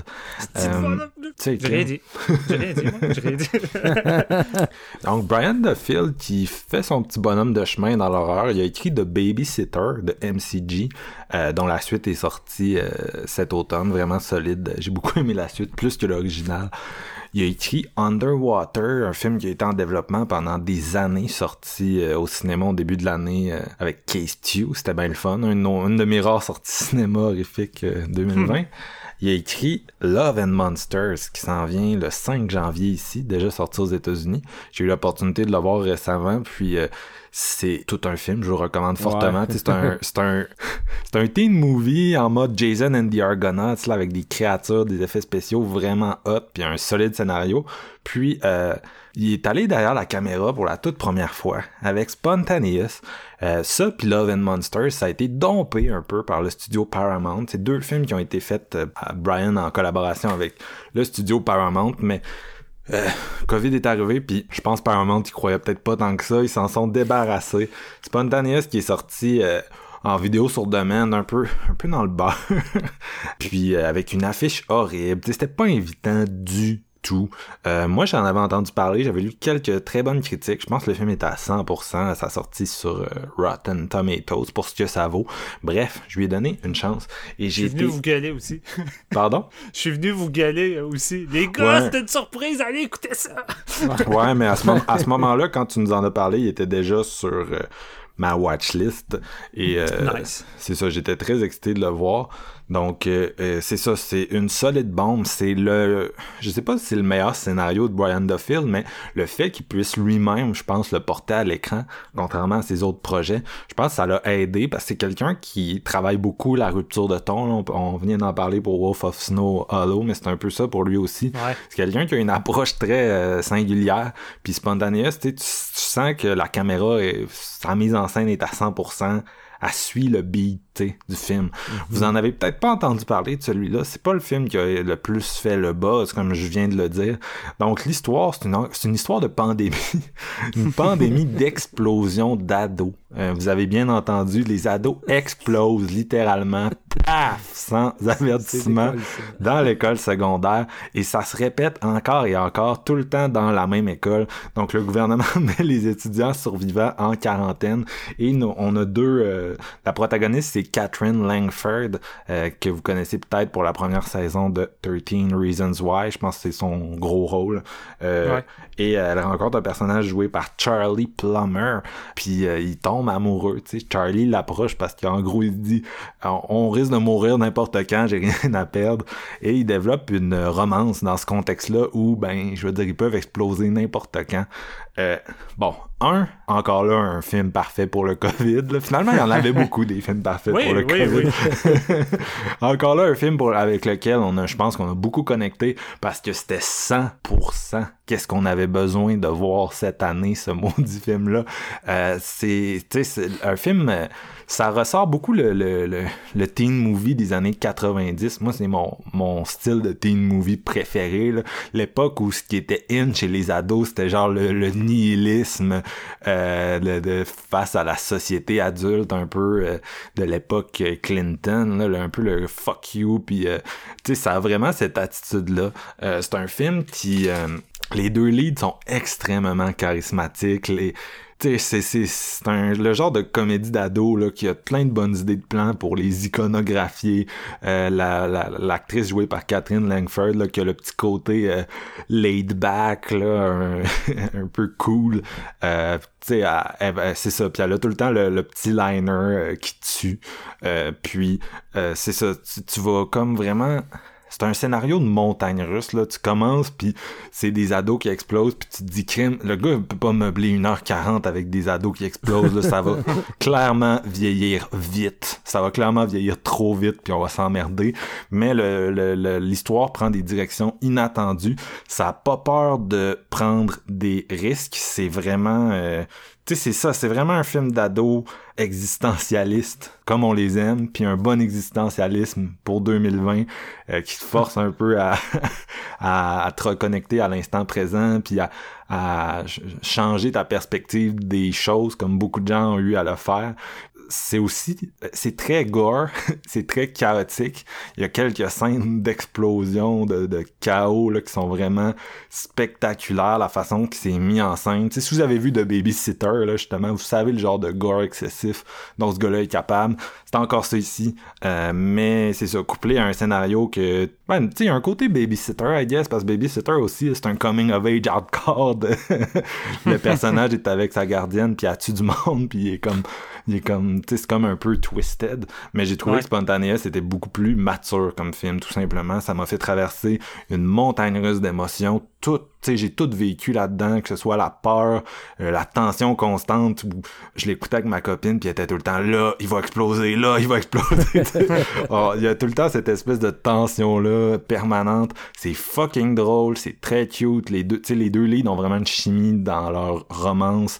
Euh, c'est très shooté comme les, les teen movies de, de Netflix là, leur romance. Tu sais, on se croirait dans P.S. I Love You. Euh, c'est pas P.S. I Love You, c'est. Voyons. Oh my god. Non, je peux pas oublier le titre maintenant. En tout cas, les, les films avec Lana Condor sur euh, Netflix.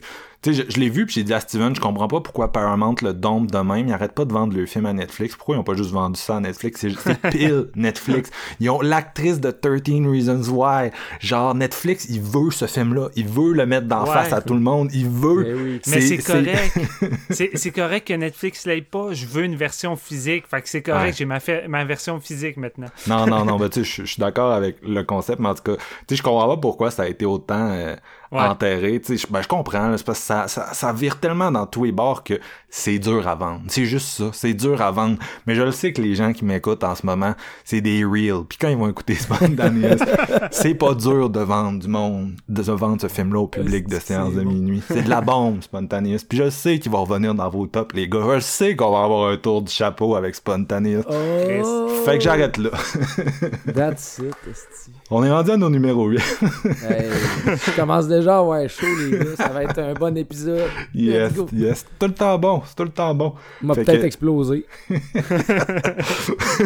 T'entends un POC, Jeff parle Ouais, plus. Jeff, t'es-tu Jeff là. Jeff? Jeff On entend juste les gouttelettes de sang. Ouais, c'est des gouttelettes de vin. Là, c'est soit on sait que c'est trop dans la première moitié, puis on va être veg dans la deuxième, ou ben ça va juste aller en s'intensifiant. Euh, Jeff, ton numéro 8, c'est quoi? Mon numéro 8, là, je vous le dis, c'est mon coup de cœur de l'année. Il est à moi. Je vous le laisse pas. c'est mon film. C'est Vampires vs. The Bronx. Oh! Oz Rodriguez nous s'est débarqué sur Netflix. Euh, écoute, juste le titre, moi, j'étais comme, c'est sûr que je vais aimer ça. Voyons donc déjà.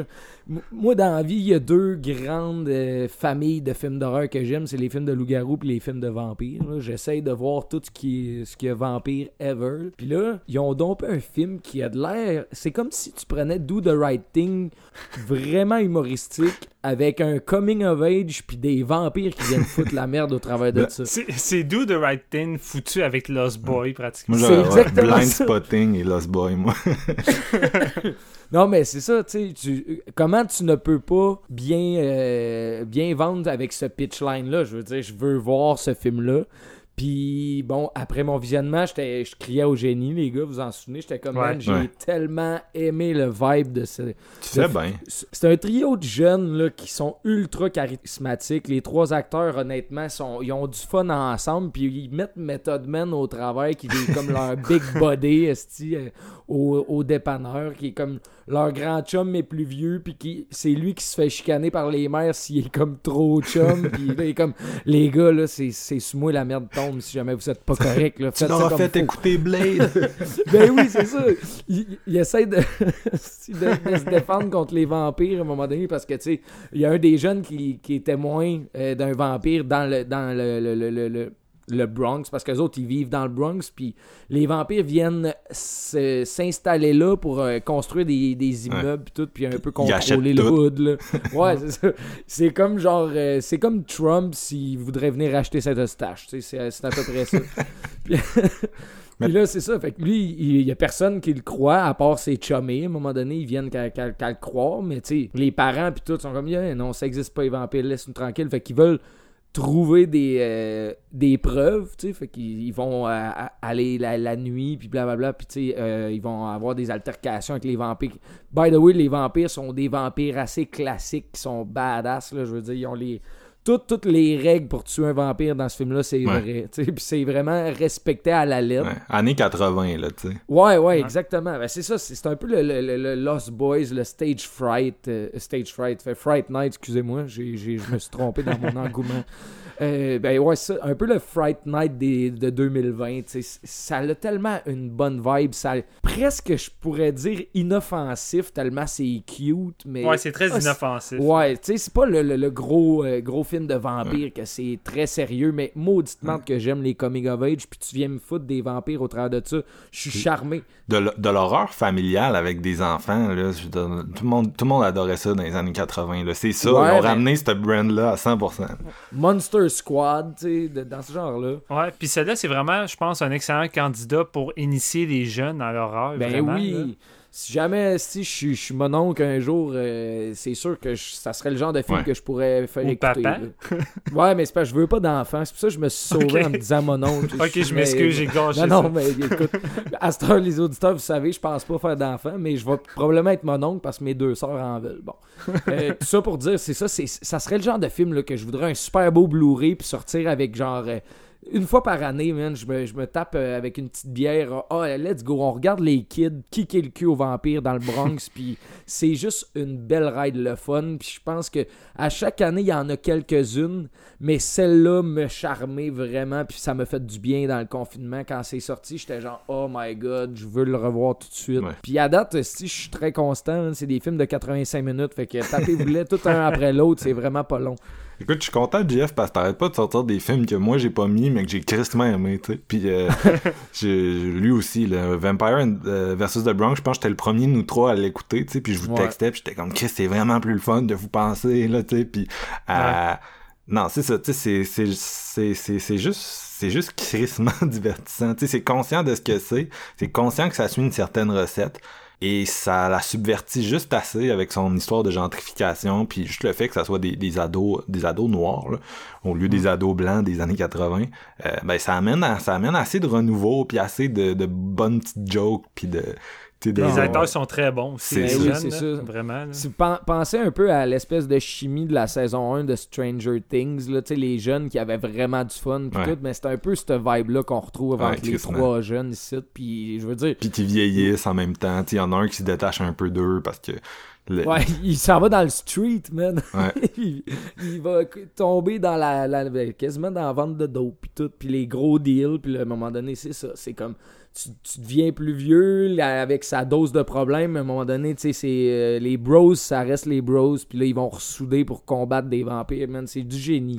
c'est juste du génie. Ouais, non, c'est, c'est du gros fun. Tu sais, le genre de film que Netflix annonce sa programmation d'octobre, pis t'es comme, ah, Vampire versus The Bronx, le, le titre qui dit tout, ok, peut-être, puis finalement, non, man, c'est, vraiment bien, très, très, Ouais. très, très bien, fait que, C'est le genre de film que si c'était pas Netflix qui le droppait, je m'attendais à genre The Asylum, puis je le loue pas à 6 piastres. Puis finalement, il est sur Netflix, Ouais. puis je suis comme, oh my god, je veux un Blu-ray. ah non, c'est ça, c'est vraiment cool.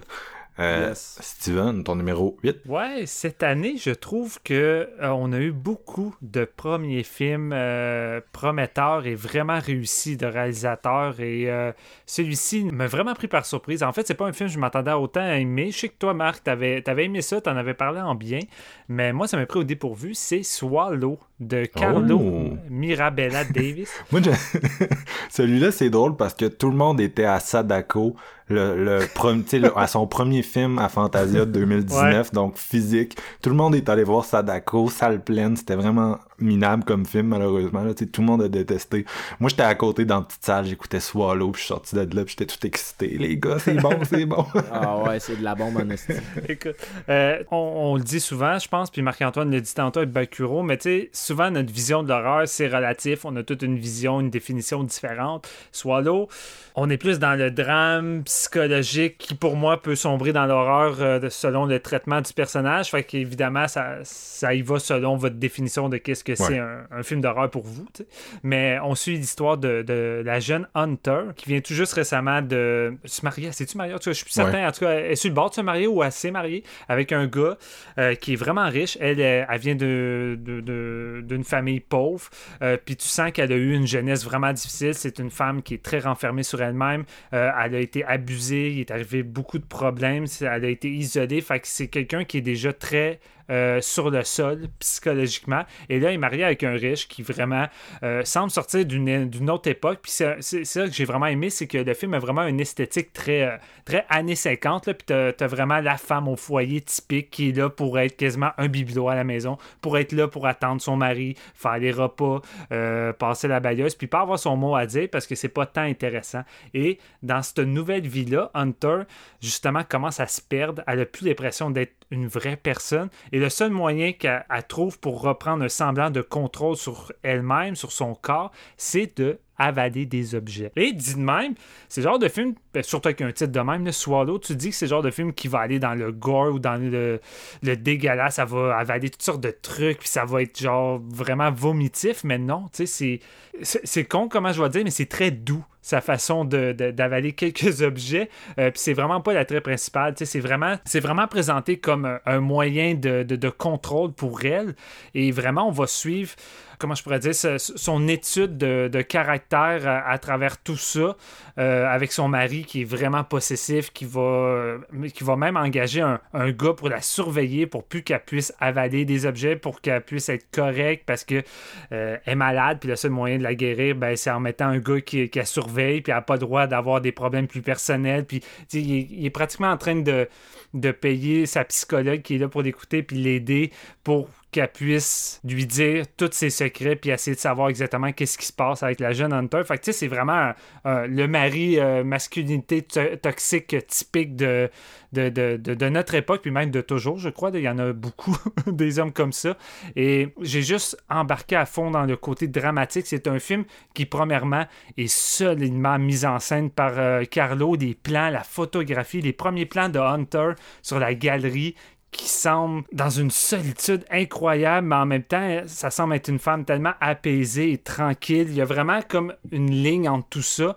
Et plus tu vas avancer avec elle, plus tu vas sentir cette espèce de boule au fond d'elle, cette espèce d'état de panique.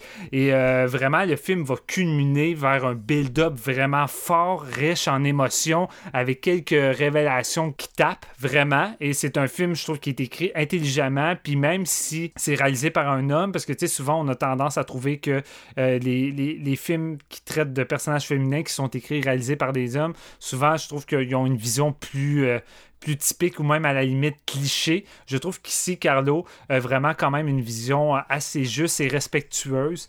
Et je, je trouve que c'est un sujet ouais. qui semblait surtout lui tenir euh, à cœur avec une. Oui, vas-y. C'est un cas où les deux dernières minutes sont les meilleures minutes. Là, c'est, ça va vraiment. loin, puis t'es comme. Et puis genre, c'est, ça finit sur un gros bang. Là, là, les cinq dernières minutes, ouais, c'est, c'est vraiment intense. La performance de Ali Bennett est incroyable, elle vraiment bonne. Avec juste parce qu'on s'entend, c'est elle peut pas vraiment parler, c'est pas un jeu temps verbal, fait que tout passe à travers son physique, son regard, euh, les moments de malaise. Ce film-là accumule des moments de malaise incroyables. Son mari qui l'invite à sa soirée, mais qui dit à tout le monde qu'elle est, instable psychologiquement parce qu'elle mange des objets. Fait que là, t'as tous les gens qui sont là, qui est comme Ah, euh, si jamais t'as besoin de parler, puis elle est juste pas bien dans tout ça, puis tu sens le malaise, puis elle arrive même pas à avoir le contrôle sur ses, sur ses, ses propres secrets. Son mari est tout le temps là en train de tout dévaliser à tout le monde, puis vraiment la prendre pour acquis. Euh, fait que c'est vraiment solide drame. Pas toujours facile, mais en même temps, c'est pas euh, de, la, de, la, violence très euh, visuelle, c'est plus vraiment psychologique. Puis euh, j'ai embarqué à fond, je m'attendais pas à ça. Solide premier film, vraiment, là, ça a été un coup de cœur. Je me souviens, c'était le classique du film qui était hypé avant que je le voie parce qu'il y avait une personne qui s'était évanouie à la première mondiale, tu sais. Puis tu regardes ça, puis t'es ah. comme, on est tellement loin, tu sais, du shock value que je oh, m'attendais en regardant le film, tu sais. Puis je me souviens, tu sais, moi, c'est le genre de film que je m'assis, puis je savais c'était quoi le synopsis, puis j'avais quasiment peur tu sais, j'étais comme, est-ce que je vais, est-ce que je vais le toffer dans une salle, tu sais, de Fantasio, genre, il y a du monde, c'est humide, il fait trop chaud, man. C'est juste, Ouais. c'est comme la place pour pogner un malaise, là, tu sais. Ouais. Chez, chez nous, ça arrive pas, mais là-bas, j'étais comme, eh, mais finalement, tu sais, tu l'écoutes, puis tu réalises, ok, c'est pas pantoute ce que je m'étais fait comme rentrer dans la tête. Au contraire, c'est un, c'est comme tu dit, c'est une grosse étude de caractère. On est centré sur le personnage principal. C'est euh, émotionnellement, c'est une grosse ride. Puis Ellie Bennett, tu sais, je l'ai vu dans plein de films de genre. Puis c'est souvent, elle a souvent pas été chanceuse là. Tu sais, c'était euh, Molly Hartley dans Molly Hartley. Puis elle était dans Ah, The Hole ouais. de Joe Dante. euh, Christie dans Christie qui a vraiment passé dans le beurre tu sais puis en tout cas c'est c'est- puis dans une coupe de gros films mainstream là, de Girl on the Train Hardcore Henry des affaires de même tu sais on dirait qu'elle elle était vraiment malchanceuse à tomber tout le temps c'est le mauvais truc Ouais, c'est vrai. puis là dans ce Swallow j'étais comme ok tu sais j'ai vu cette actrice là dans 15 films puis c'est la première fois que je suis comme vraiment hypnotisé mais tu sais hypnotisé là c'est une grosse Ouais. performance puis t'es accroché là juste la voix qu'elle prend dans tout le film, une petite voix super, euh, tu sais, tu disais, elle est super inter- internalisée, là. une petite voix, là, tu sais, genre, qu'on dirait, on dirait qu'elle a peur de parler, là, tu sais. C'est vraiment, euh, c'est vraiment intéressant ce qu'elle a fait avec le personnage. Moi, les gars, quand je me suis assis dans la salle à Fantasia pour la deuxième représentation, j'avais aucune idée c'était quoi le synopsis de ce film-là. Je me suis pris une hostie de claque. J'étais genre, voyons donc, ok. Puis, tu sais, je suis d'accord avec ce que vous dites par rapport au shock value qui est pas comme. Mettons, tu, tu lis le, le- le- le plot un peu. Tu t'attends à quelque chose quand même. Ouais. Tandis que c'est pas vraiment cette tangente-là que le film prend. Puis je pense que c'est vraiment mieux comme ça. Ça réussit à être un film tellement plus pertinent que si ça avait été juste Ouais. pour le shock value en tant Mm. que tel, tu sais. Puis, je veux, veux pas, t'as quand même une ou deux scènes qui, Ah, qui, ça font, qui font mal. Qui font mal, là. Ouais. Fait que, tu sais, je veux dire, c'est là. Ouais, c'est juste que ça n'a pas besoin d'aller dans le sang puis dans le Ça, dégueulasse. ça fait Mhm. pas mal au spectateur autant que ça fait mal au personnage, tu sais, puis c'est, Non, c'est, c'est c'est ça. ça qu'il veut montrer, puis je veux dire, c'est un, un, un cinéaste qui a quand même de l'affection pour le personnage qu'il a créé, tu sais, c'est pas... euh, Mm. C'est ça, c'est pas, c'est pas du choc pour du choc, même si, euh, tu sais, je veux dire, ça reste un film sur euh, l'automutilation, littéralement. Ouais. Ok. Euh, mon, mon numéro 8, moi, c'est euh, aussi un film qui joue un peu sur les genres. euh, encore là que je me posais la question, je l'intègre-tu? Je l'intègre-tu pas? J'y vais. Zombie Child de Bertrand Bonello.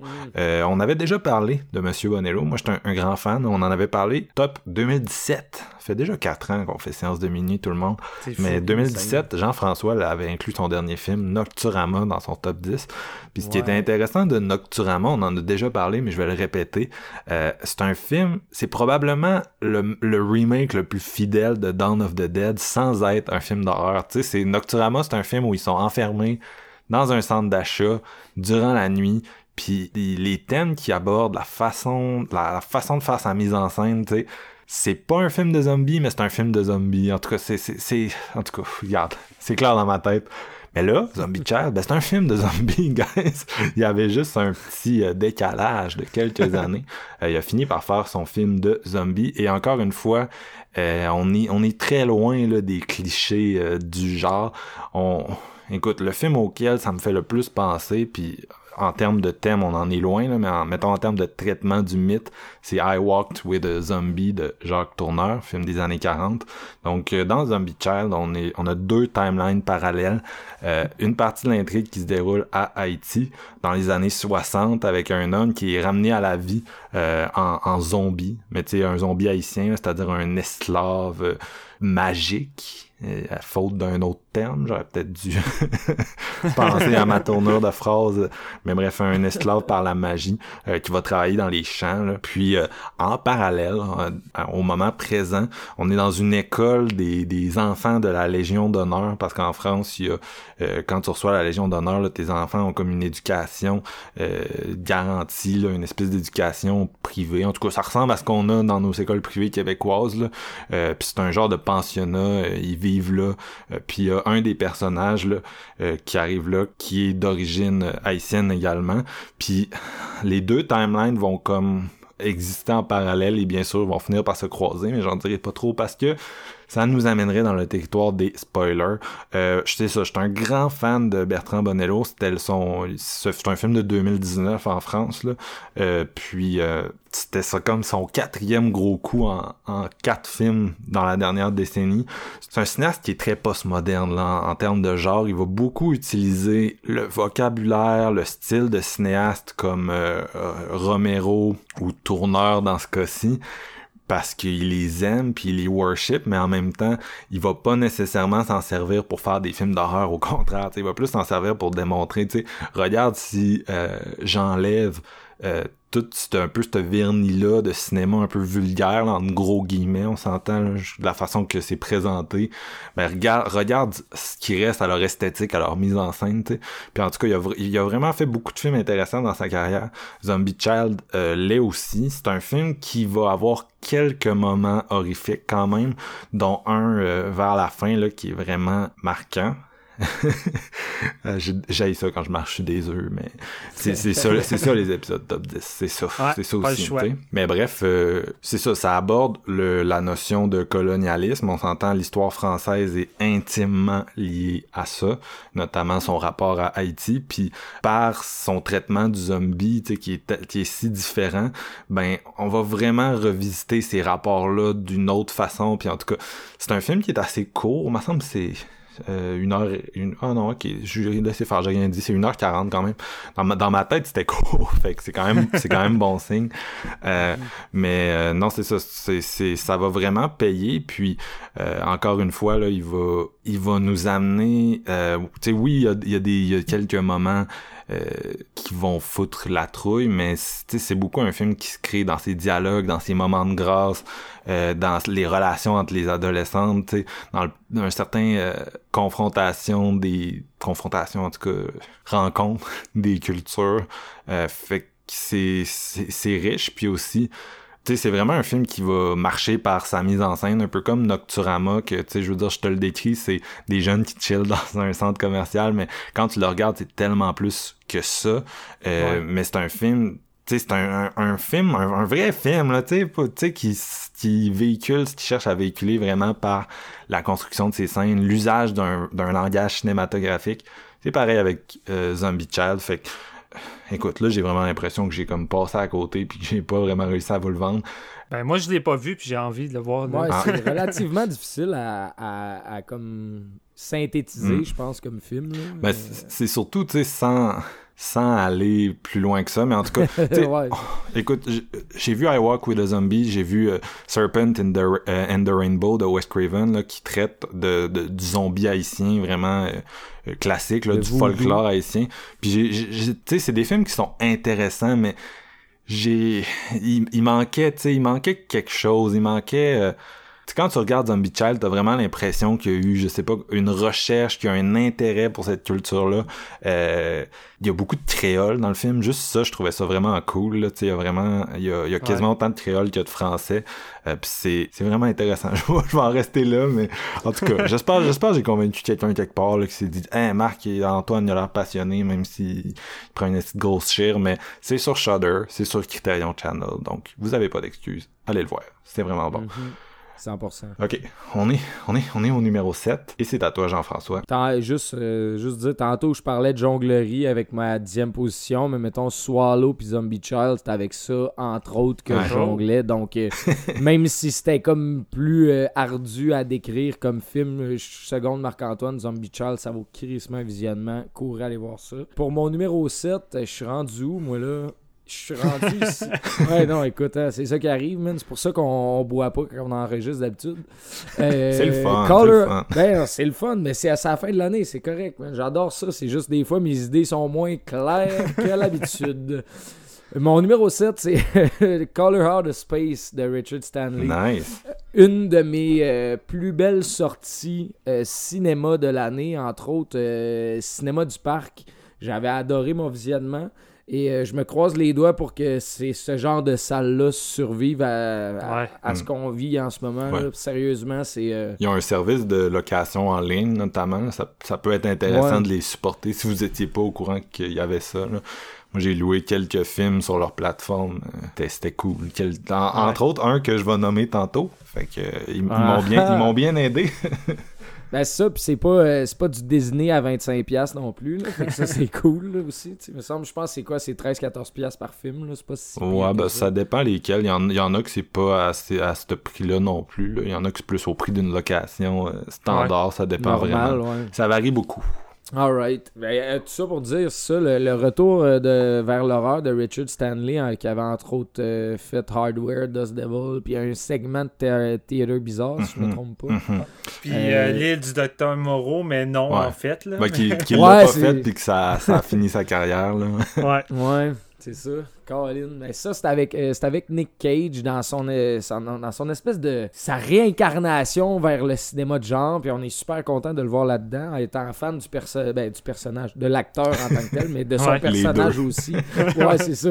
Euh, peu importe euh, de, sur quel euh, palier tu le prends, Nick Cage, c'est quelqu'un que les gens reconnaissent. Puis euh, pour, pour ses bons, ses mauvais films, peu importe.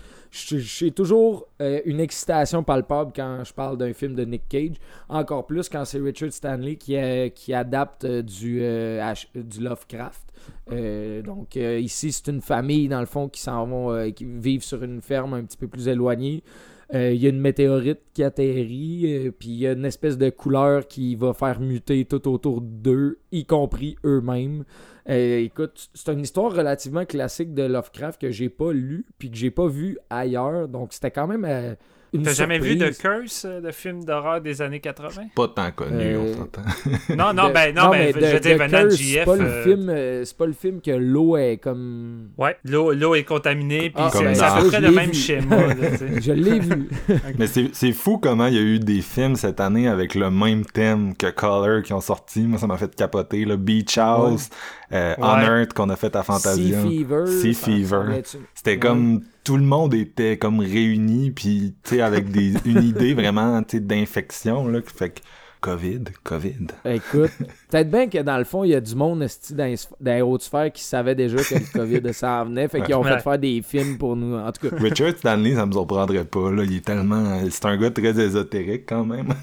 écoute, euh, en tout cas, moi, ça m'a explosé la rétine, ce film-là. Ça m'a explosé comme un genre de Suspiria peut le faire. Honnêtement, j'ai vraiment aimé ça. Euh, cette espèce de, comme côté un petit peu sci-fi avec la météorite, puis que tu, tu sais jamais vraiment ce que c'est que ça l'apporte. Par contre, tu sais qu'il y a de quoi de vivant qui vient alterner tout, tout, tout. Puis là, t'as Nick Cage au travers de tout ça qui, qui pète sa coche encore. Puis que, tu sais, il y a- il y a une famille, euh, il veut il veut tenir sa famille soudée, mais tu sais, ça devient vraiment difficile avec les ados puis tout ça. Puis ça finit en body horror sans bon sens. Ouais. C'est sensationnel les effets là- là-dedans. J'étais époustouflé par la qualité du métrage. On dirait un film euh, on dirait que ce que John Carpenter ferait en, en 2020 s'il faisait encore Ouais, des films. ça. Exactement. Non, je suis vraiment d'accord avec ce que tu dis. C'est comme. Puis ça a un petit côté unique, un peu Stanley-esque, là, quand même. Là. Je veux dire, ça le- ça a son niveau de lecture de, de, de l'œuvre que je connais pas, mais que je ressens quand même. On sent Lovecraft à plein nez. Là, je veux dire, Surtout euh, son amour pour la nature également. C'est très, Ouais. euh, très présent dans, dans, dans cette histoire-là des gens partant. Ouais. Mhm. Ben, il y a un- il y a un- je pense qu'il y a un bel équilibre entre des talents de photo, des talents de mise en scène, des talents comme de, de direction d'acteur. Je pense que la recette était bien balancée. Il n'y a, pas- il y a pas trop mis de sel, pas trop mis de poivre, puis tout était bien est bien sorti pour Color of the Space. Film que, genre, en salle, ça m'a vraiment hypnotisé. C'était un point où, ce que, écoute, c'est quasiment deux heures, là. Fait que j'ai jumpé à ma septième position. Je prends des longs films à cette heure. Mais pour, tout ça pour dire que ça paraît pas pas en tout. C'est vraiment là, un film qui m'a bercé, puis c'était une de mes plus belles sorties en salle cette année. Euh, surtout, si je me souviens bien, il y, a- il y une soundtrack assez hétéroclite Oui, dans Color of the Space. C'est Colin Stetson qui est un, un jazzman euh, reconnu puis qui a aussi fait celle de Hereditary récemment. là. Ok, ah, c'est intéressant ça, parce que c'est ça, c'était un film que j'ai vu genre au mois de février, ou je pense c'est même janvier, ça fait un petit bout, puis j'ai, je pense que là, il est sur Prime, si je me trompe pas. Euh, je sais plus. Netflix. Je pense qu'il est Netflix. Netflix, ok, c'est quand Il- même cool. C'est rendu euh, dur de savoir qu'est-ce qui est où sans regarder, Ouais, euh, sans regarder Just. Watch. Là. Ben là, c'est ça, j'étais j'étais dessus, mais je confirme, euh, allez le voir sur Netflix, honnêtement, c'est vraiment un bel odyssée, Ouais. vraiment sci-fi avec euh, de l'horreur, du body horror à la Cronenberg, mais comme vraiment étiré puis très très élevé, là, je dirais. Ouais. C'est comme... euh, c'est unique en son genre. Moi aussi, c'est une sortie au cinéma, euh, une des rares d'horreur là, que j'ai vraiment, euh, j'ai vraiment trippé cette année. Puis euh, Ouais. Nicolas Cage dans sa nouvelle période horreur cosmique, je vais en prendre plus, s'il vous plaît, merci. là. Ouais. Steven, toi? On s'en va dans le gros prévisible cette fois. Moi, ça a été ma dernière sortie au cinéma et j'ai quand même terminé en beauté, je trouve. The Invisible Man de Lee Wanell. Honnêtement, la première moitié de ce film-là, c'était le meilleur. ben, en fait, c'est le meilleur film d'horreur de cette année. C'est juste dommage que la deuxième moitié soit pas du même niveau, quoique euh, la deuxième moitié est super divertissante, C'est vraiment le la fun. deuxième moitié. Ouais, c'est ça. La deuxième moitié, c'était en mode upgrade, puis c'est bien correct. Là. Mais honnêtement, si la deuxième moitié était du même calibre que la première, c'était définitivement mon, mon numéro un de cette année. Là. Mais sinon, en dehors de ça, c'est comme ça qu'on modernise un monstre de la Universal. C'est comme ça qu'on prend une histoire, puis qu'on fait on décide de faire un reboot ou même, peu importe, appelez comme vous voulez, qu'on essaie de l'apporter sur un angle différent avec un fond qui est moderne et qui va venir toucher plus de personnes, une nouvelle génération. Et quand tu fous Elisabeth Moss sur Ouais. le plan de- devant la caméra, parce que T'as déjà la moitié de la job de fait. Là. Déjà, t'as la moitié de la en job de la, fait? en la castant dans ton, dans ton Blumhouse. Là. Mais c'est surtout qu'un film où que ta menace est jamais visible et qu'elle est juste pas présente, t'as besoin que ta lead soit forte. T'as besoin qu'elle arrive à nous faire croire que quelqu'un qui a peur, et ainsi de suite. Puis tu sais, la première moitié de ce film-là, c'est que ça. C'est Elisabeth Moss en power trip. Euh, une des meilleures performances féminines que j'ai vues cette année. Au début, je disais c'est la meilleure performance féminine que j'ai vue, mais fuck, cette année, on a eu de nombreuses performances Ouais. d'actrices incroyables. C'est un genre d'actrice, l'horreur. C'est tout, le ouais, temps- ça. c'est tout le temps difficile. Les acteurs, t'es comment il y en a une coupe, que c'était vraiment hot. Les actrices, t'es comme, ah, c'était laquelle la meilleure, je sais pas. Non, c'est ça. Mais admettons que les Oscars boud- bouderaient pas l'horreur, ça Ouais. serait dans les nominations selon moi. Comme Euh, euh. Lupita Nyong'o l'année passée, Rest in Peace. Exact, exact. Euh, puis tu sais, je- pense pas avoir besoin de vraiment de, de raconter l'histoire. Je crois que pratiquement tout le monde l'a vu. Euh, adaptation moderne de, de l'homme invisible ici. On est du point de vue de la victime et non de l'homme invisible. On traite ça de façon de, de critique sur les relations toxiques et violentes avec des maris. C'est quasiment un remake de Gaslight, là, autant qu'un remake de Ouais. Invisible Man. Exact. Et pour moi, c'est surtout la naissance d'un Lee Wanell qui se détache de l'ombre de James Wan. Tu sais, Upgrade, t'écoutes ça, t'es comme, c'est intéressant. Lee Wanell est capable de tenir une caméra, il est capable de construire un univers, somme toute, intéressant et surtout d'avoir des putains de scènes d'action mémorables. Mais il manquait un... manquait une petite touch, quelque chose qui ferait en sorte que vraiment on se dirait c'est un film de Lee Wanell. Et là, avec Invisible Man, je trouve qu'il il prend une maturité, mais il arrive vraiment à se détacher puis à maîtriser vraiment la, première moitié de ce film-là, c'est du bonbon de mise en scène. Euh, il te filme le vide avec une inquiétude incroyable. Les plans de Moss qui fait juste se retourner, puis t'as un plan large Ouais. du mur avec les vêtements, puis j'avais peur, je pouvais... j'a- j'avais peur avec le rien. Puis ça, là, honnêtement, c'est... Oui, c'est évidemment la performance d'Elizabeth Moss, mais c'est une putain de job de mise en scène Ouais. d'arriver à faire peur à ton public avec rien. C'est Paranormal Activity. Là. Moi, je, je- Ouais, c'est pas un film qui est assez respecté, Paranormal Activity, mais c'est ça qu'il faisait aussi. Filmer des pièces vides avec une actrice qui était pas Elisabeth Moss, by the way, là, une jeune actrice indie. Euh, Pis Mm. Tabarnouche. Fait que c'est un peu ça qui refait comme idée, là, avec plus de avec plus de plans de caméra, là, pas juste des plans statiques euh, de, de night vision. Non, exact. Puis euh, Lee Wanett en fait baver à l'actrice. Fait que honn- honnêtement, t'es juste en crise tout le film. T'es démoli, puis elle lâche pas, il varge, il varge. Ouais. Euh, puis euh, honnêtement, tout ça pour finir, tu sais, sur, comme je dis, le dernier acte, je le trouve semi-décevant, semi-satisfaisant en même temps. Fait que tu sais, je suis- pas en crise, je suis pas tant déçu de la deuxième moitié. Comme je dis, il y a des, des bonnes séquences, tu sais, la fameuse séquence du coup couloir euh, plus en mode upgrade action. Super efficace, vraiment le fun. Euh, c'est juste dommage qu'ils décident d'aller dans une tangente un peu plus classique euh, avec des moments plus prévisibles qu'on voit venir et plus clichés. Alors que la première moitié, tu sais, clairement, on était dans, dans la grosse ligue, mais somme toute, ça reste un Ouais. des gros morceaux de cette année et je suis impatient de voir sa nouvelle adaptation de euh, Wolfman. C'est ça, si je me trompe pas? Wolfman, Vraiment, là, euh, solide, ça. Je- C'est Lee Wannell qui fait Wolfman, finalement? Ouais. Ouais. Ah, c'est- Je suis mêlé. Ok, cool, cool. Ok, Ouais, ça ouais, va c'est être ça. intéressant. Fait que, écoute, euh, Avec Ryan Gosling? Ouais. Hein, Ouais. hein? Fait que c'est pas compliqué. Ça Wannell- vient comme de popper, puis euh, sérieux, ça va être un beau projet, ça, pour vrai. Je pensais que c'était le réalisateur de Thoroughbred qui faisait ça, parce que j'avais écrit une nouvelle là-dessus, euh, puis à ce moment-là, c'était ça, mais ça a dû changer depuis. Ouais, non, c'est ça, finalement, c'est Lee Wannell qui a confirmé. Fait que Lee Wannell est en train de sauver le Dark Universe qui avait été démoli par le Par mommy Tom de Cruise. Tom Cruise, puis C'est- sa momie. J'étais un fan de Tom Cruise, tout le monde le sait. On a fait des, épisodes sur Mission Impossible, mais vraiment, de momie, c'est comme non. Ben, Non. c'est pas, c'est pas un film, voyons, de la, la, la Universal Monster classique. Voyons donc. C'est Ouais. de la merde. Ben, c'était le... On en avait déjà parlé dans l'épisode, là, mais c'était du post de Mommy. Après le succès Stephen de Stephen. Summers, ils se sont dit, on a une machine à imprimer de l'argent, mais la machine n'a plus jamais marché. Tu sais, elle a marché avec Return of the Mummy, mais sais, même avant The Mummy, on avait eu euh, Dracula Untold avec Luke Evans, qui était Ouais. minable. On avait eu... Man. The, The Wolfman, c'était le fun, par exemple, avec euh, Benicio del Toro, là. Mais il y en a vraiment eu beaucoup. euh, Van Helsing avec Hugh Jackman.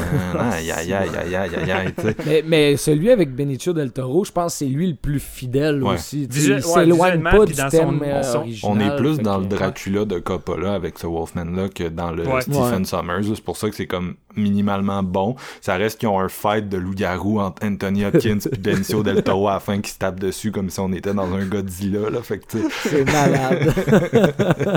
oh là là.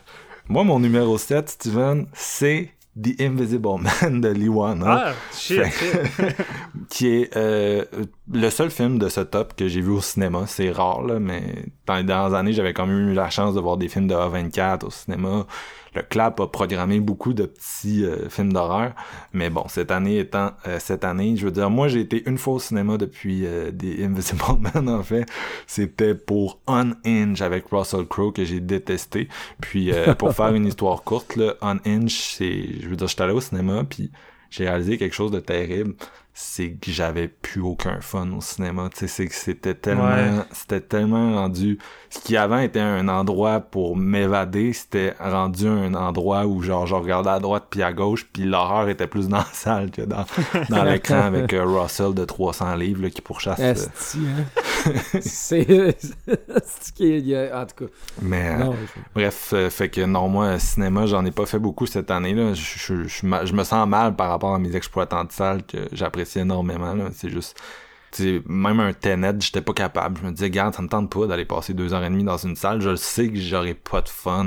Puis, tu sais, c'est censé être un Ouais. grand moment de mon année, là, aller voir un, un Nolan au cinéma. Mais bref, bref, bref, revenons à Invisible Man, où je suis pas mal copié-collé Steven, malheureusement, là, en plus de l'avoir mis en même position que toi. Euh, euh, c'est ça, c'est Lee Wannell, c'est son troisième long métrage comme euh, réalisateur. Il est rendu du calibre James Wan. Tu m'aurais dit que ça c'était un film de James Wan, j'y aurais cru.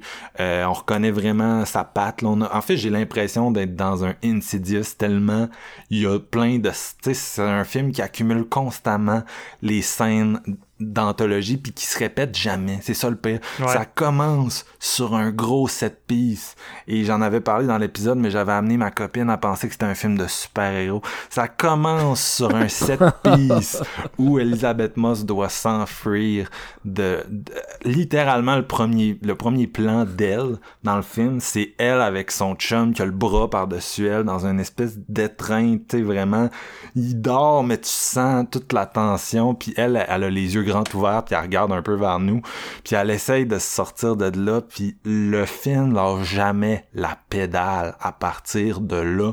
C'est deux heures de pure intensité en mode, euh, c'est ça, one. Puis comme tu l'as dit, Steven, c'est un film qui va beaucoup évoluer. La première partie, on est en mode paranormal activity. On a des gros plans, comme tu disais, beaucoup d'espace négatif, tout le temps à filmer elle dans une pièce. Puis c'est ça le génie de ce film-là, c'est que l'Invisible Man, on sait pas s'il est là, mais la tension est constante.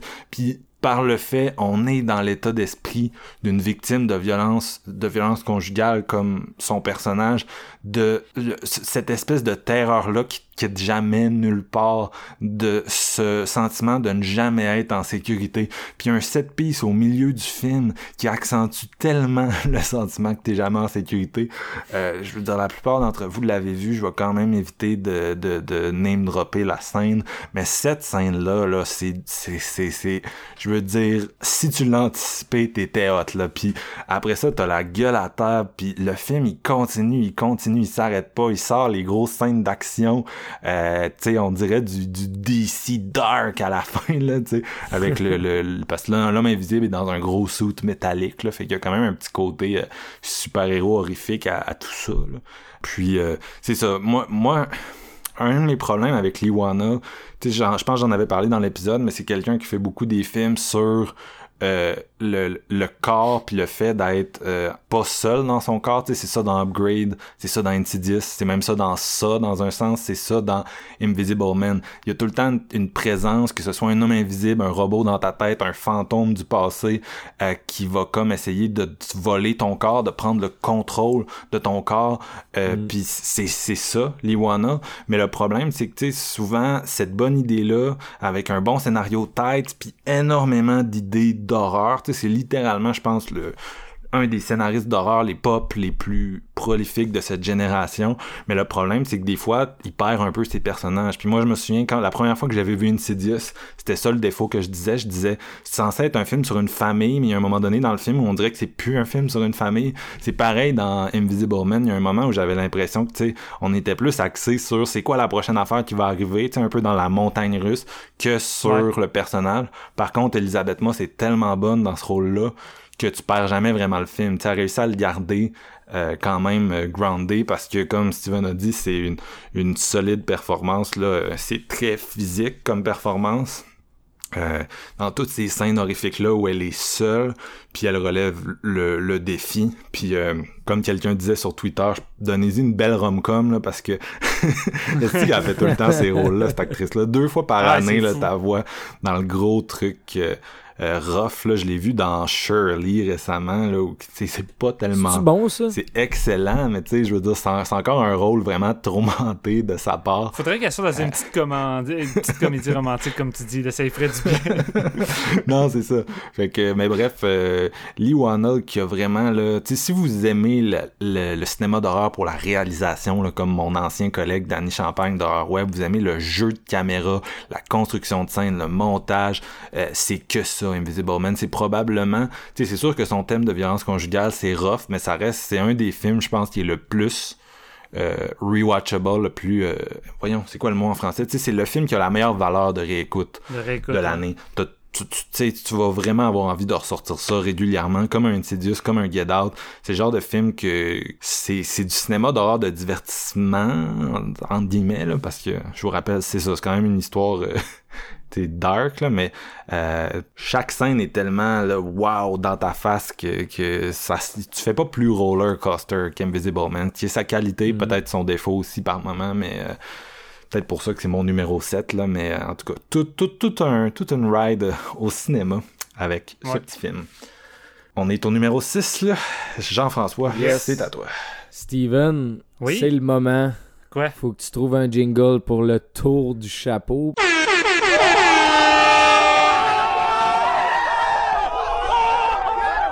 Parce qu'on l'aura pas fait plus serré que ça. non, mais je suis numéro 6, mais c'est The Invisible Man. Puis je veux dire, là, on. Ah non, c'est vrai, oui, c'est numéro 6, excuse-moi. on est tous à la même place. Euh. on est pas mal tous à la même place parce que là, je suis le troisième à parler de The Invisible Man pour la deuxième fois dans la même année. C'est-à-dire, on a fait un épisode complet. Puis là, vous venez de le redisséquer. Puis moi, il faut que je passe après vous en parlant de The Invisible Man. Je suis un petit peu épié dans la bullshit en ce moment. c'est crissement bon. Qu'est-ce que tu veux? Qu'est-ce que tu veux que je dise de plus rendu là, Ouais. man, je sais pas. Je vous écoutais parler, je suis comme moi, je suis juste d'accord avec tout ça. Ça, ça arrive des fois dans ces épisodes-là, là, quand tu passes troisième, oui. t'es comme Ah, comment? Ben? C'est correct, non, mais tu sais, j'adore les One L.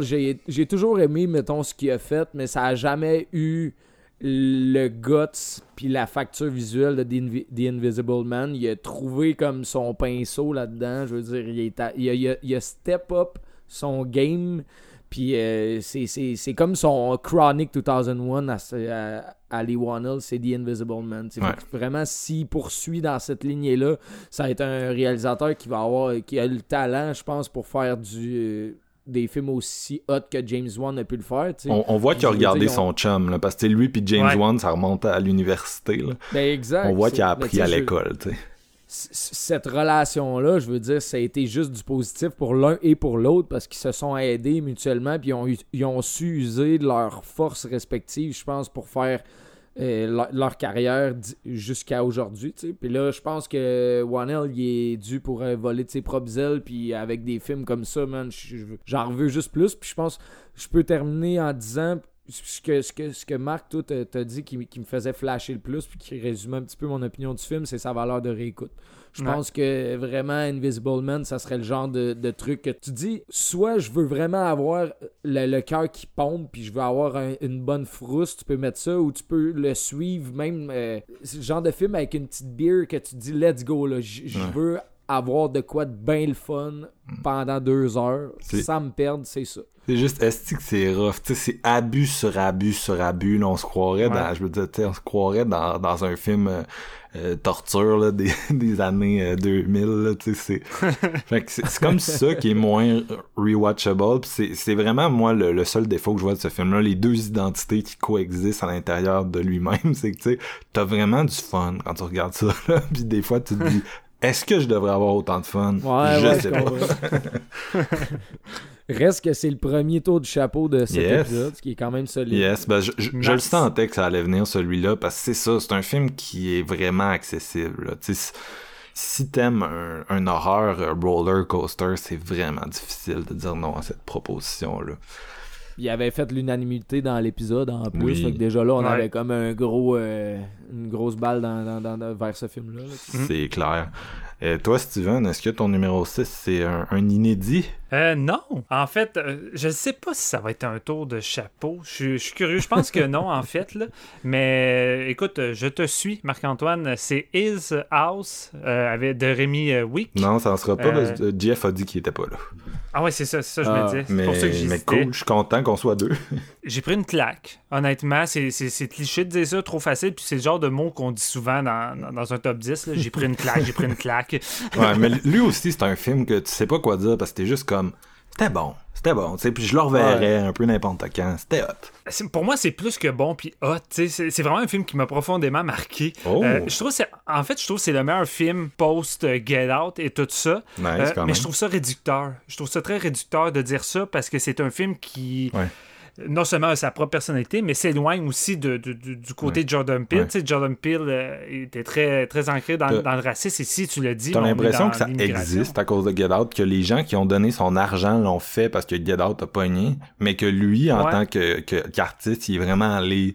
euh, tu sais, il a gardé l'aspect social, mais ça pourrait difficilement Exact. être plus différent. là. En fait, c'est vraiment Get Out a ouvert des portes euh, qui, qui étaient fermées. Et, Il y en a tellement eu de projets cette année de, de, de, Ah oui. de réalisateurs, réalisatrices ça- c'est, fou. C'est fou, ça m'a fait capoter comment j'en ai vu Exact. passer. Je veux dire, c'était littéralement...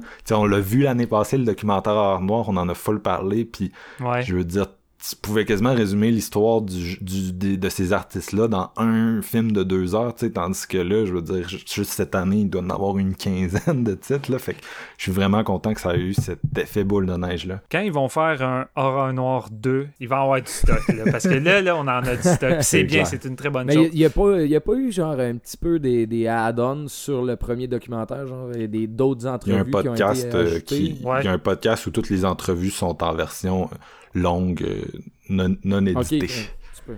Ah, Exact. d'accord. Sauf là où que je trouve qu'en plus, Rémi, euh, il fait pas les choses à moitié, on s'entend. là. Euh, premièrement, il veut traiter d'un sujet qui est lourd, crissement difficile et crissement d'actualité, on s'entend. Puis je pense que c'est tout le temps d'actualité, en fait. là. Euh, puis surtout le traitement qu'on a envers, euh, envers les immigrants. Puis je pense que c'est un peu partout à travers le monde. là. Même ici à Montréal, là, quand on voyait des réfugiés venir ici euh, qui essayaient de se sauver de la guerre, comment les gens percevaient ça. Parfois, j'avais crissement honte, OK? Puis ça me faisait... Ça me donnait envie de vomir.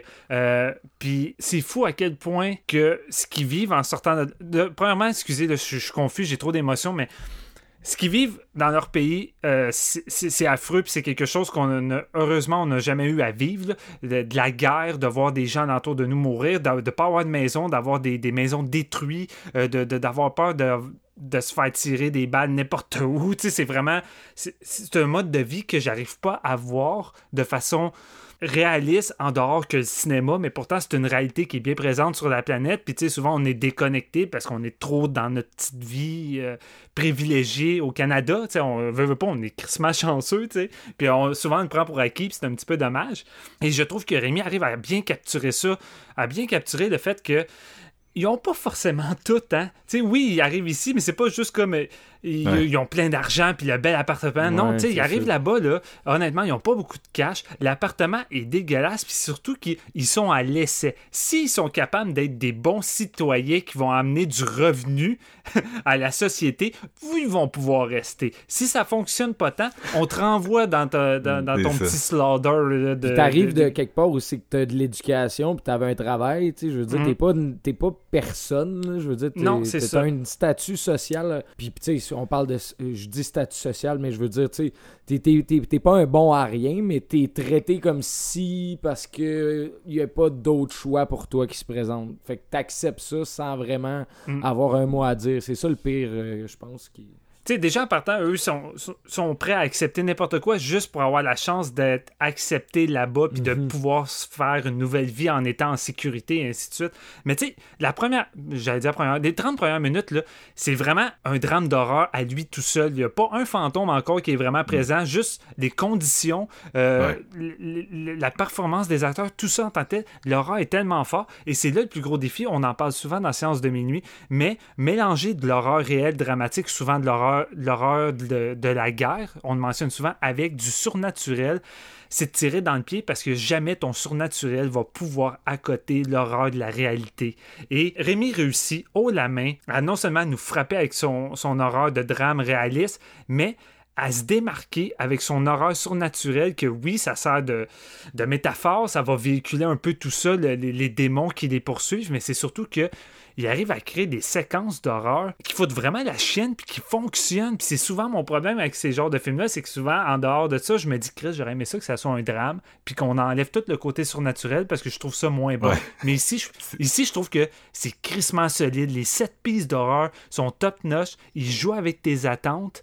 Euh, ça, des fois, tu te dis, OK, la scène va être finie. là, ça a duré assez longtemps. Non, non, non. Le- ça dure des fois cinq minutes, puis ça arrête pas, ça arrête pas, ça arrête pas. Puis tu paniques avec les acteurs. C'est vraiment hot. Visuellement, tu l'as dit, Marc, mais les séquences de, de rêve, là, euh, c'est de la poésie cauchemardesque. Quand il est au wow, milieu de l'eau, là, c'est comme. Ouais, Je comprenais même pas comment il avait fait ça. J'étais comme, wow, tu sais, c'est- beau, là, ça fait pas CG euh, heavy, là, tu sais. Non, c'est ça, c'est intense. Fait que, tu sais, déjà en partant, t'as un mix entre émotionnellement, t'es incrusté dramatiquement avec ces deux personnages-là, puis c'est tellement bien traité. Puis tu sais, ici, on n'est pas, pas en train de nous montrer, ah, tu sais, les immigrants sont mal perçus parce que euh, les gens sont racistes ou ainsi de suite. Tu sais, à un moment donné, la, femme va aller prendre une marche pour essayer d'aller à l'épicerie ou je sais plus trop où, puis elle va tomber sur une gang de jeunes, une gang de jeunes qui sont noirs également, mais qui vont la dénigrer, la ridiculiser pour la simple raison que c'est une immigrante puis qu'elle vient pas d'ici, alors que pourtant c'est une être humain puis elle a la même couleur de peau qu'eux. Fait que, tu sais, déjà là, je trouve qu'il met l'emphase sur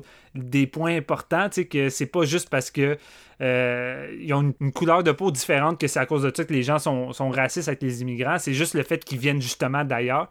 Et vraiment, le traitement qu'il fait là, c'est vraiment génial. Euh, puis son côté horrifique, j'ai vraiment aimé ça. Et pour moi, sa finale, le dernier plan de ce film-là, c'est un des plans les plus frappants puis les plus marquants de cette année. Tu sais, souvent, j'aimerais ça faire ça. là, je pense que c'est David Elric qui fait des montages vidéo des meilleurs films que vu dans l'année. pour séance, ça serait. Ouais, j'aimerais ça. mais j'aimerais ça, genre, faire un montage avec les plans marquants de, de, de l'année 2020 dans l'horreur parce que celui-là, c'en est un bon. Puis écoute, pour moi, c'est. Pour moi, c'est un nouveau classique, je crois. C'est un film que j'ai envie de revisiter. Nice. Euh, puis pourtant, tu sais, je le mets numéro 6. J'en parle comme si c'était mon numéro 2, numéro 1, mais Ouais. c'est parce que mes autres sont autant solides. Puis je, je me suis vraiment démerdé pour combattre à qui va être à quelle position. Fait que rendu là, tu sais, top 5, ça veut plus rien dire. Mais de la bombe. Vraiment, ce film-là n'a pas volé sa réputation. Puis c'est aussi que, tu sais, d'un côté, il te montre une expérience que tu vivras jamais, comme je parlais tout à l'heure, qui est celle de, de, Mm. de cette immigration-là d'un continent à un autre, vraiment de manière précaire, on, se le rappelle. Mais d'un autre côté, cette espèce de, de, fuite du passé-là, c'est comme vraiment un aspect que, tu sais, je veux dire, c'est pas nécessairement ça notre passé à nous, tu sais, parce qu'il leur arrive des tragédies dans leur vie, mais euh, tu sais, le- le- l'espèce de volonté de mettre ton passé derrière toi, de te réinventer comme personne, tu sais, de profiter Ouais. de ce passage-là à un autre pays pour devenir une personne nouvelle. Puis, tu sais, on voit qu'il essaie vraiment de s'engouffrer là-dedans. Il y a une bonne scène où il va acheter du linge, puis j'adore comment l'acteur il, Ah, il joue ça, génial. tu sais. Fait que ce, ce côté-là, j'ai l'impression on relate vraiment en plus. Tu sais, c'est plus facile pour Ouais. n'importe qui de s'identifier à, à son désir un peu, euh, c'est ça, maladif de repartir à neuf là. Euh, Puis, c'est intéressant parce que les deux personnages représentent vraiment deux takes différents de l'immigration. T'en as un qui veut à tout prix s'intégrer, tu sais, quitte à faire des sacrifices, puis l'autre est comme juste genre Ben, juste à dénaturer ses origines, tu sais, c'est- c'est- il est prêt, il est prêt littéralement à, à- à dénigrer tout ce qui était puis son passé pour devenir une nouvelle personne, Mhm. tandis qu'elle, elle veut pas. C'est ça, puis ça, leurs perspectives s'affrontent, puis c'est un des éléments qui est intéressant également dans l'écriture. C'est quelque chose qu'on va sans doute dire souvent dans l'épisode encore, mais les deux, les deux performances qu'on a ici, là, je trouve que ça n'a pas été dit assez souvent, mais Ouais. c'est du gros calibre encore une fois. Les deux acteurs là, sont mémorables, La- honnêtement. Là, j'étais sur L'actrice, en plus, était également dans Lovecraft Country, puis Oh, l'acteur euh, est dans le, la série de Garrett Evans, le Gangs of London. Fait que c'est ça, c'est cool, c'est cool. puis il y avait quelque chose que je voulais ajouter sur ce film-là, et là, ben, ça m'est totalement sorti de l'esprit, ça me fait chier, parce qu'il reviendra plus ce soir, mais, mais, mais, mais, mais c'est la vie. Donc, mon numéro 6 à moi, euh, c'est un film que j'ai vu grâce à Steven. Je sais pas pourquoi, mais c'est un des nombreux Shudder Originals qu'on a eu cette année. Shudder a eu une année exceptionnelle, je l'ai dit tout à l'heure, mais en termes d'exclusivité, c'était fou. Ils ont vraiment Ah, vraiment proposé beaucoup de, de, bons films. Euh, pas nécessairement des films qui font mon top 10, mais comme je l'ai dit, j'ai vu, euh, je veux dire, je suis à 130 là, cette année, puis j'ai vu beaucoup de très bons, euh, de, de, de très bonnes productions grâce à eux. Et celle-là, je sais pas pourquoi, mais je la voyais, puis je la filais pas. Steven m'a écrit, il m'a dit, va voir ça, c'est solide, et euh, c'est là qu'on en Je sais est. pas de quoi tu parles. Je sais pas de quoi tu parles. Moi, je pense que je le sais, on dirait. C'est là qu'on en est, Ouais. numéro 6 de mon année euh, 2020, La Lorona, ah, ben oui, crime. de, Jairo, de Jairo Bustamante, un cinéaste guatémaltèque euh, qui a déjà fait d'autres films, mais moi, je, je ne, je ne le connaissais pas. Les gens le confondent beaucoup, celui-là. là. Ça arrive souvent qu'on le confond. Puis j'avais entendu dire que ça arrivait, mais quand je me suis mis, moi, à en parler à mes amis, tu sais, pour leur dire, Hey, regardez ça, j'ai réalisé à quel point les gens confondent ça avec The Curse of la Lorena, Ouais. le Ouais. spin-off de Conjuring qui est sorti l'année passée, qui est mauvais, mais mauvais. Si vous avez, si vous avez, euh, vous pensiez qu'Annabelle, le premier, était poche, attachez votre truc parce que The Curse of la Lorena, c'est pire. Mais euh, ce film-là, La Lorena, euh, film vraiment sud-américain, c'est hot. C'est vraiment du très très solide. Euh, moi, une des choses que j'ai trouvé intéressante de ce film-là, c'est que tu parlais justement, Steven, là, tu viens juste d'en parler, fait que c'est trop Ouais. drôle parce que je fais vraiment un segway sur, euh, sur ton cas. Mais tu parlais de mélanger les horreurs de la réalité aux horreurs, euh, au cinéma fantastique. Le, le challenge que ça pose, c'est exactement ce que la Lorena accomplit avec une brillance que j'ai rarement vue. C'est un film qui parle de trucs lourds, de dictature, de génocide. L'histoire, en gros, on suit. L'histoire est, vraiment singulière parce que on prend vraiment un parti euh, spécial. On est dans la dans cette société-là sud-américaine, mais on est avec un dictateur qui est déchu au point où le film commence, qui est dans une espèce de grand manoir avec des grosses gates, avec de la sécurité euh, privée, puis son entourage, sa famille entre autres, des des des, des gouvernantes également là qui s'occupent du du domaine, puis euh, il est en procès à ce moment-là pour génocide de, de la communauté autochtone euh, sud d'Amérique de au Guatemala que c'est probablement que ça se passe? Mais bref la, la communauté autochtone a été génocidée là, durant sa dictature. Puis tu sais un génocide qui a été comme caché. Fait que là il est en cours pour prouver sa responsabilité. C'est un gros procès hyper médiatisé vous comprendrez. Les émeutiers sont tout autour du manoir jour et nuit tu sais ils crient puis eux autres sont dans ce manoir là avec les hurlements constants tu sais. Puis là, la Lorona se met à apparaître, qui est un, une figure classique là, du folklore euh, sud-américain, donc euh, la, femme qui pleure, puis euh, elle apparaît graduellement dans cette histoire-là pour hanter, oui, le, dictateur, mais on n'est pas vraiment, on suit moins le dictateur qu'on suit sa femme, sa famille, son entourage, comme je disais, qui va graduellement assimiler le fait que peut-être que ce qui est présenté dans le dans le procès même si honnêtement le procès est un peu mettons c'est assez partial c'est pas pas de la, la, justice 100% euh, là. Mais euh, donc c'est ça les, les, faits de génocide sont peut-être vrais tu sais. Puis ils vont être tentés par la Lorena donc ce que j'ai trouvé intéressant c'est que c'est pas un film qui va ajouter dans les dernières années, il y a beaucoup de gens qui vont faire des films d'horreur parce que c'est ça qu'ils ont besoin de faire, c'est ça que le marché demande. Un film d'horreur, même si t'en fais un sur un petit budget, il va avoir un public pour ça. Et euh, pour cette raison-là, souvent les gens euh, en début de carrière là, vont, vont faire de l'horreur, mais vraiment tu pour se faire financer littéralement. La Lorona, c'est pas un film que t'as l'impression que le gars il a intégré de l'horreur parce que c'était ça que le marché demandait. Au contraire, c'est un film qui est politique avant d'être un film d'horreur et tous les éléments de folklore qui sont intégrés, tous les éléments euh, de fantastique sont, sont vraiment efficaces. Ils renforcent le discours, la mise en scène est magnifique. Le travail sonore de ce film-là m'a mis sur le cul. Euh, c'est le film a commencé puis direct j'ai su que j'avais fait une erreur un peu en le, en le boudant. ouais, ça m'a fait ça. J'ai commencé le film, le premier long plan, j'ai comme fait, ok clairement je tiens quelque chose là. Non c'est ça. C'est ça. Fait que. Puis tu sais, ça reste un film. C'est ça, ça reste un film politique, ça reste un film où tu suis tu suis le, procès, tu suis euh, les, différents personnages, leurs interactions, puis graduellement, la hantise se glisse dans tout ça, puis tu sens un peu le, la mémoire qu'ils ont essayé d'enterrer collectivement comme une nation qui va ressortir.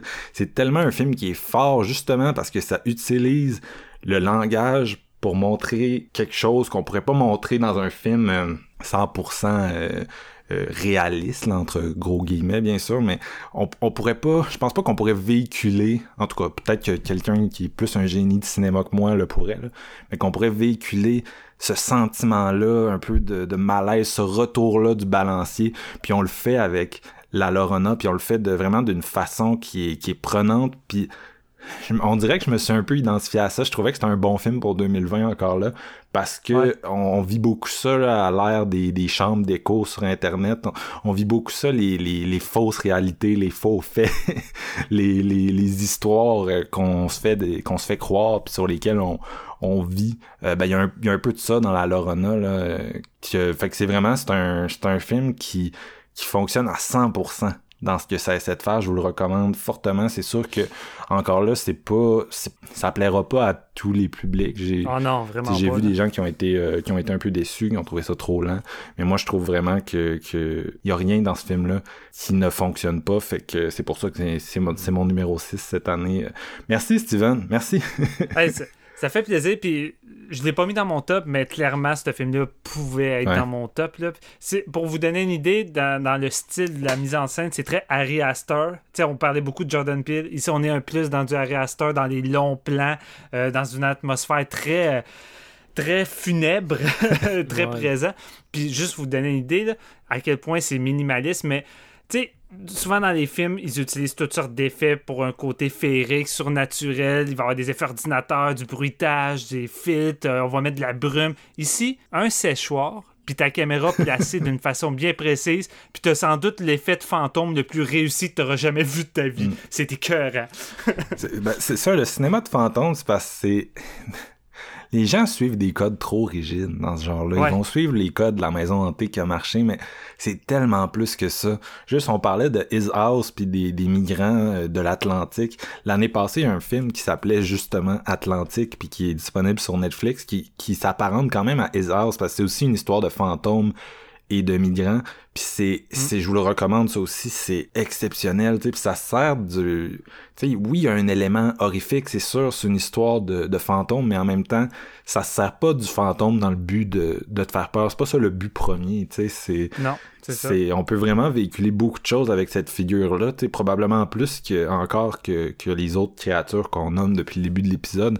C'est vraiment malléable. Je veux dire, le fantôme, c'est tout, là. C'est le passé, c'est, c'est, c'est tout. Fait que c'est vraiment ce que t'en fais qui est intéressant. Puis, euh, la Lorena, donc, euh, une grande histoire de fantômes, là. Ouais. Les fantômes d'une nation euh, que moi je connaissais pas tant son histoire non plus, fait que ça a ça aussi d'intéressant. Ça m'a amené vraiment à les lire après pour comprendre le contexte. Euh, parce que le Guatemala, c'est- tel que tel pour moi. Là. Donc, euh, je voulais tellement, je voulais tellement euh, comme vibrer là-dessus, puis j'ai trouvé ça bon, mais sans plus. de moi. Non, mais c'est c'est comprenable, tu sais, c'est... C'est correct. C'est correct. Ouais, c'est- c'était genre 3, 3.5, mais tu sais, il manquait un petit peu de substance dans ma- de mon côté, mais écoute, c'est euh, quand je t'écoute euh, en parler, je suis comme Chris, c'est sûr que c'était fucking solide, là. Ah, mais moi, j'ai- j'aime ça, les films de fantômes comme ça, où le montage, littéralement, là, s'harmonise avec cette espèce d'état un peu éthéré, tu sais. Je, je, je trippe. Je trippe vraiment sur... euh, en tout cas, quand c'est bien fait, bien sûr, là, le- le- c'est quasiment du Tarkovsky, là. Ouais, c'est clair. ouais. Fait que non, c'est, c'est, c'est bien. Donc, euh, ça clôt notre premier 5, top 5. Là, on en a un autre. on est au moment où on peut couper la poire en deux. Et je pense qu'on va le faire parce que euh, on a déjà un sacré long épisode, les gars. Euh, J'aime ça, on est dedans. Moi, je trippe toujours à faire cet épisode-là. Donc, euh, ben nous, on va tout simplement continuer là, à enregistrer dès maintenant. Mais euh, pour le bien-être du monteur, du monteur et euh, de, de, de c'est ça, de tout simplement là, pas vous domper un épisode de 4 heures dans la face, chers auditeurs. Ben, on va arrêter ça ici. Retrouvez-nous dans le prochain épisode, donc, pour savoir nos top 5 qui, euh, on vous les a teasés, mais vont encore être très différents. À date, euh, dans cet épisode-là, sincèrement, euh, la variété abonde et j'aime ça comme ça. Donc, merci beaucoup de nous avoir écoutés. Puis, euh, j'espère que là, qu'on vous a assez fait triper pour que vous continuiez ça et que vous finissiez d'entendre notre top 5, bien sûr. Merci les gars, je vous remercie, mais regarde, je vais vous remercier, euh, je vais vous remercier tantôt également. Ouais, ouais, ça donne pas rien, là. On close ça et on repart.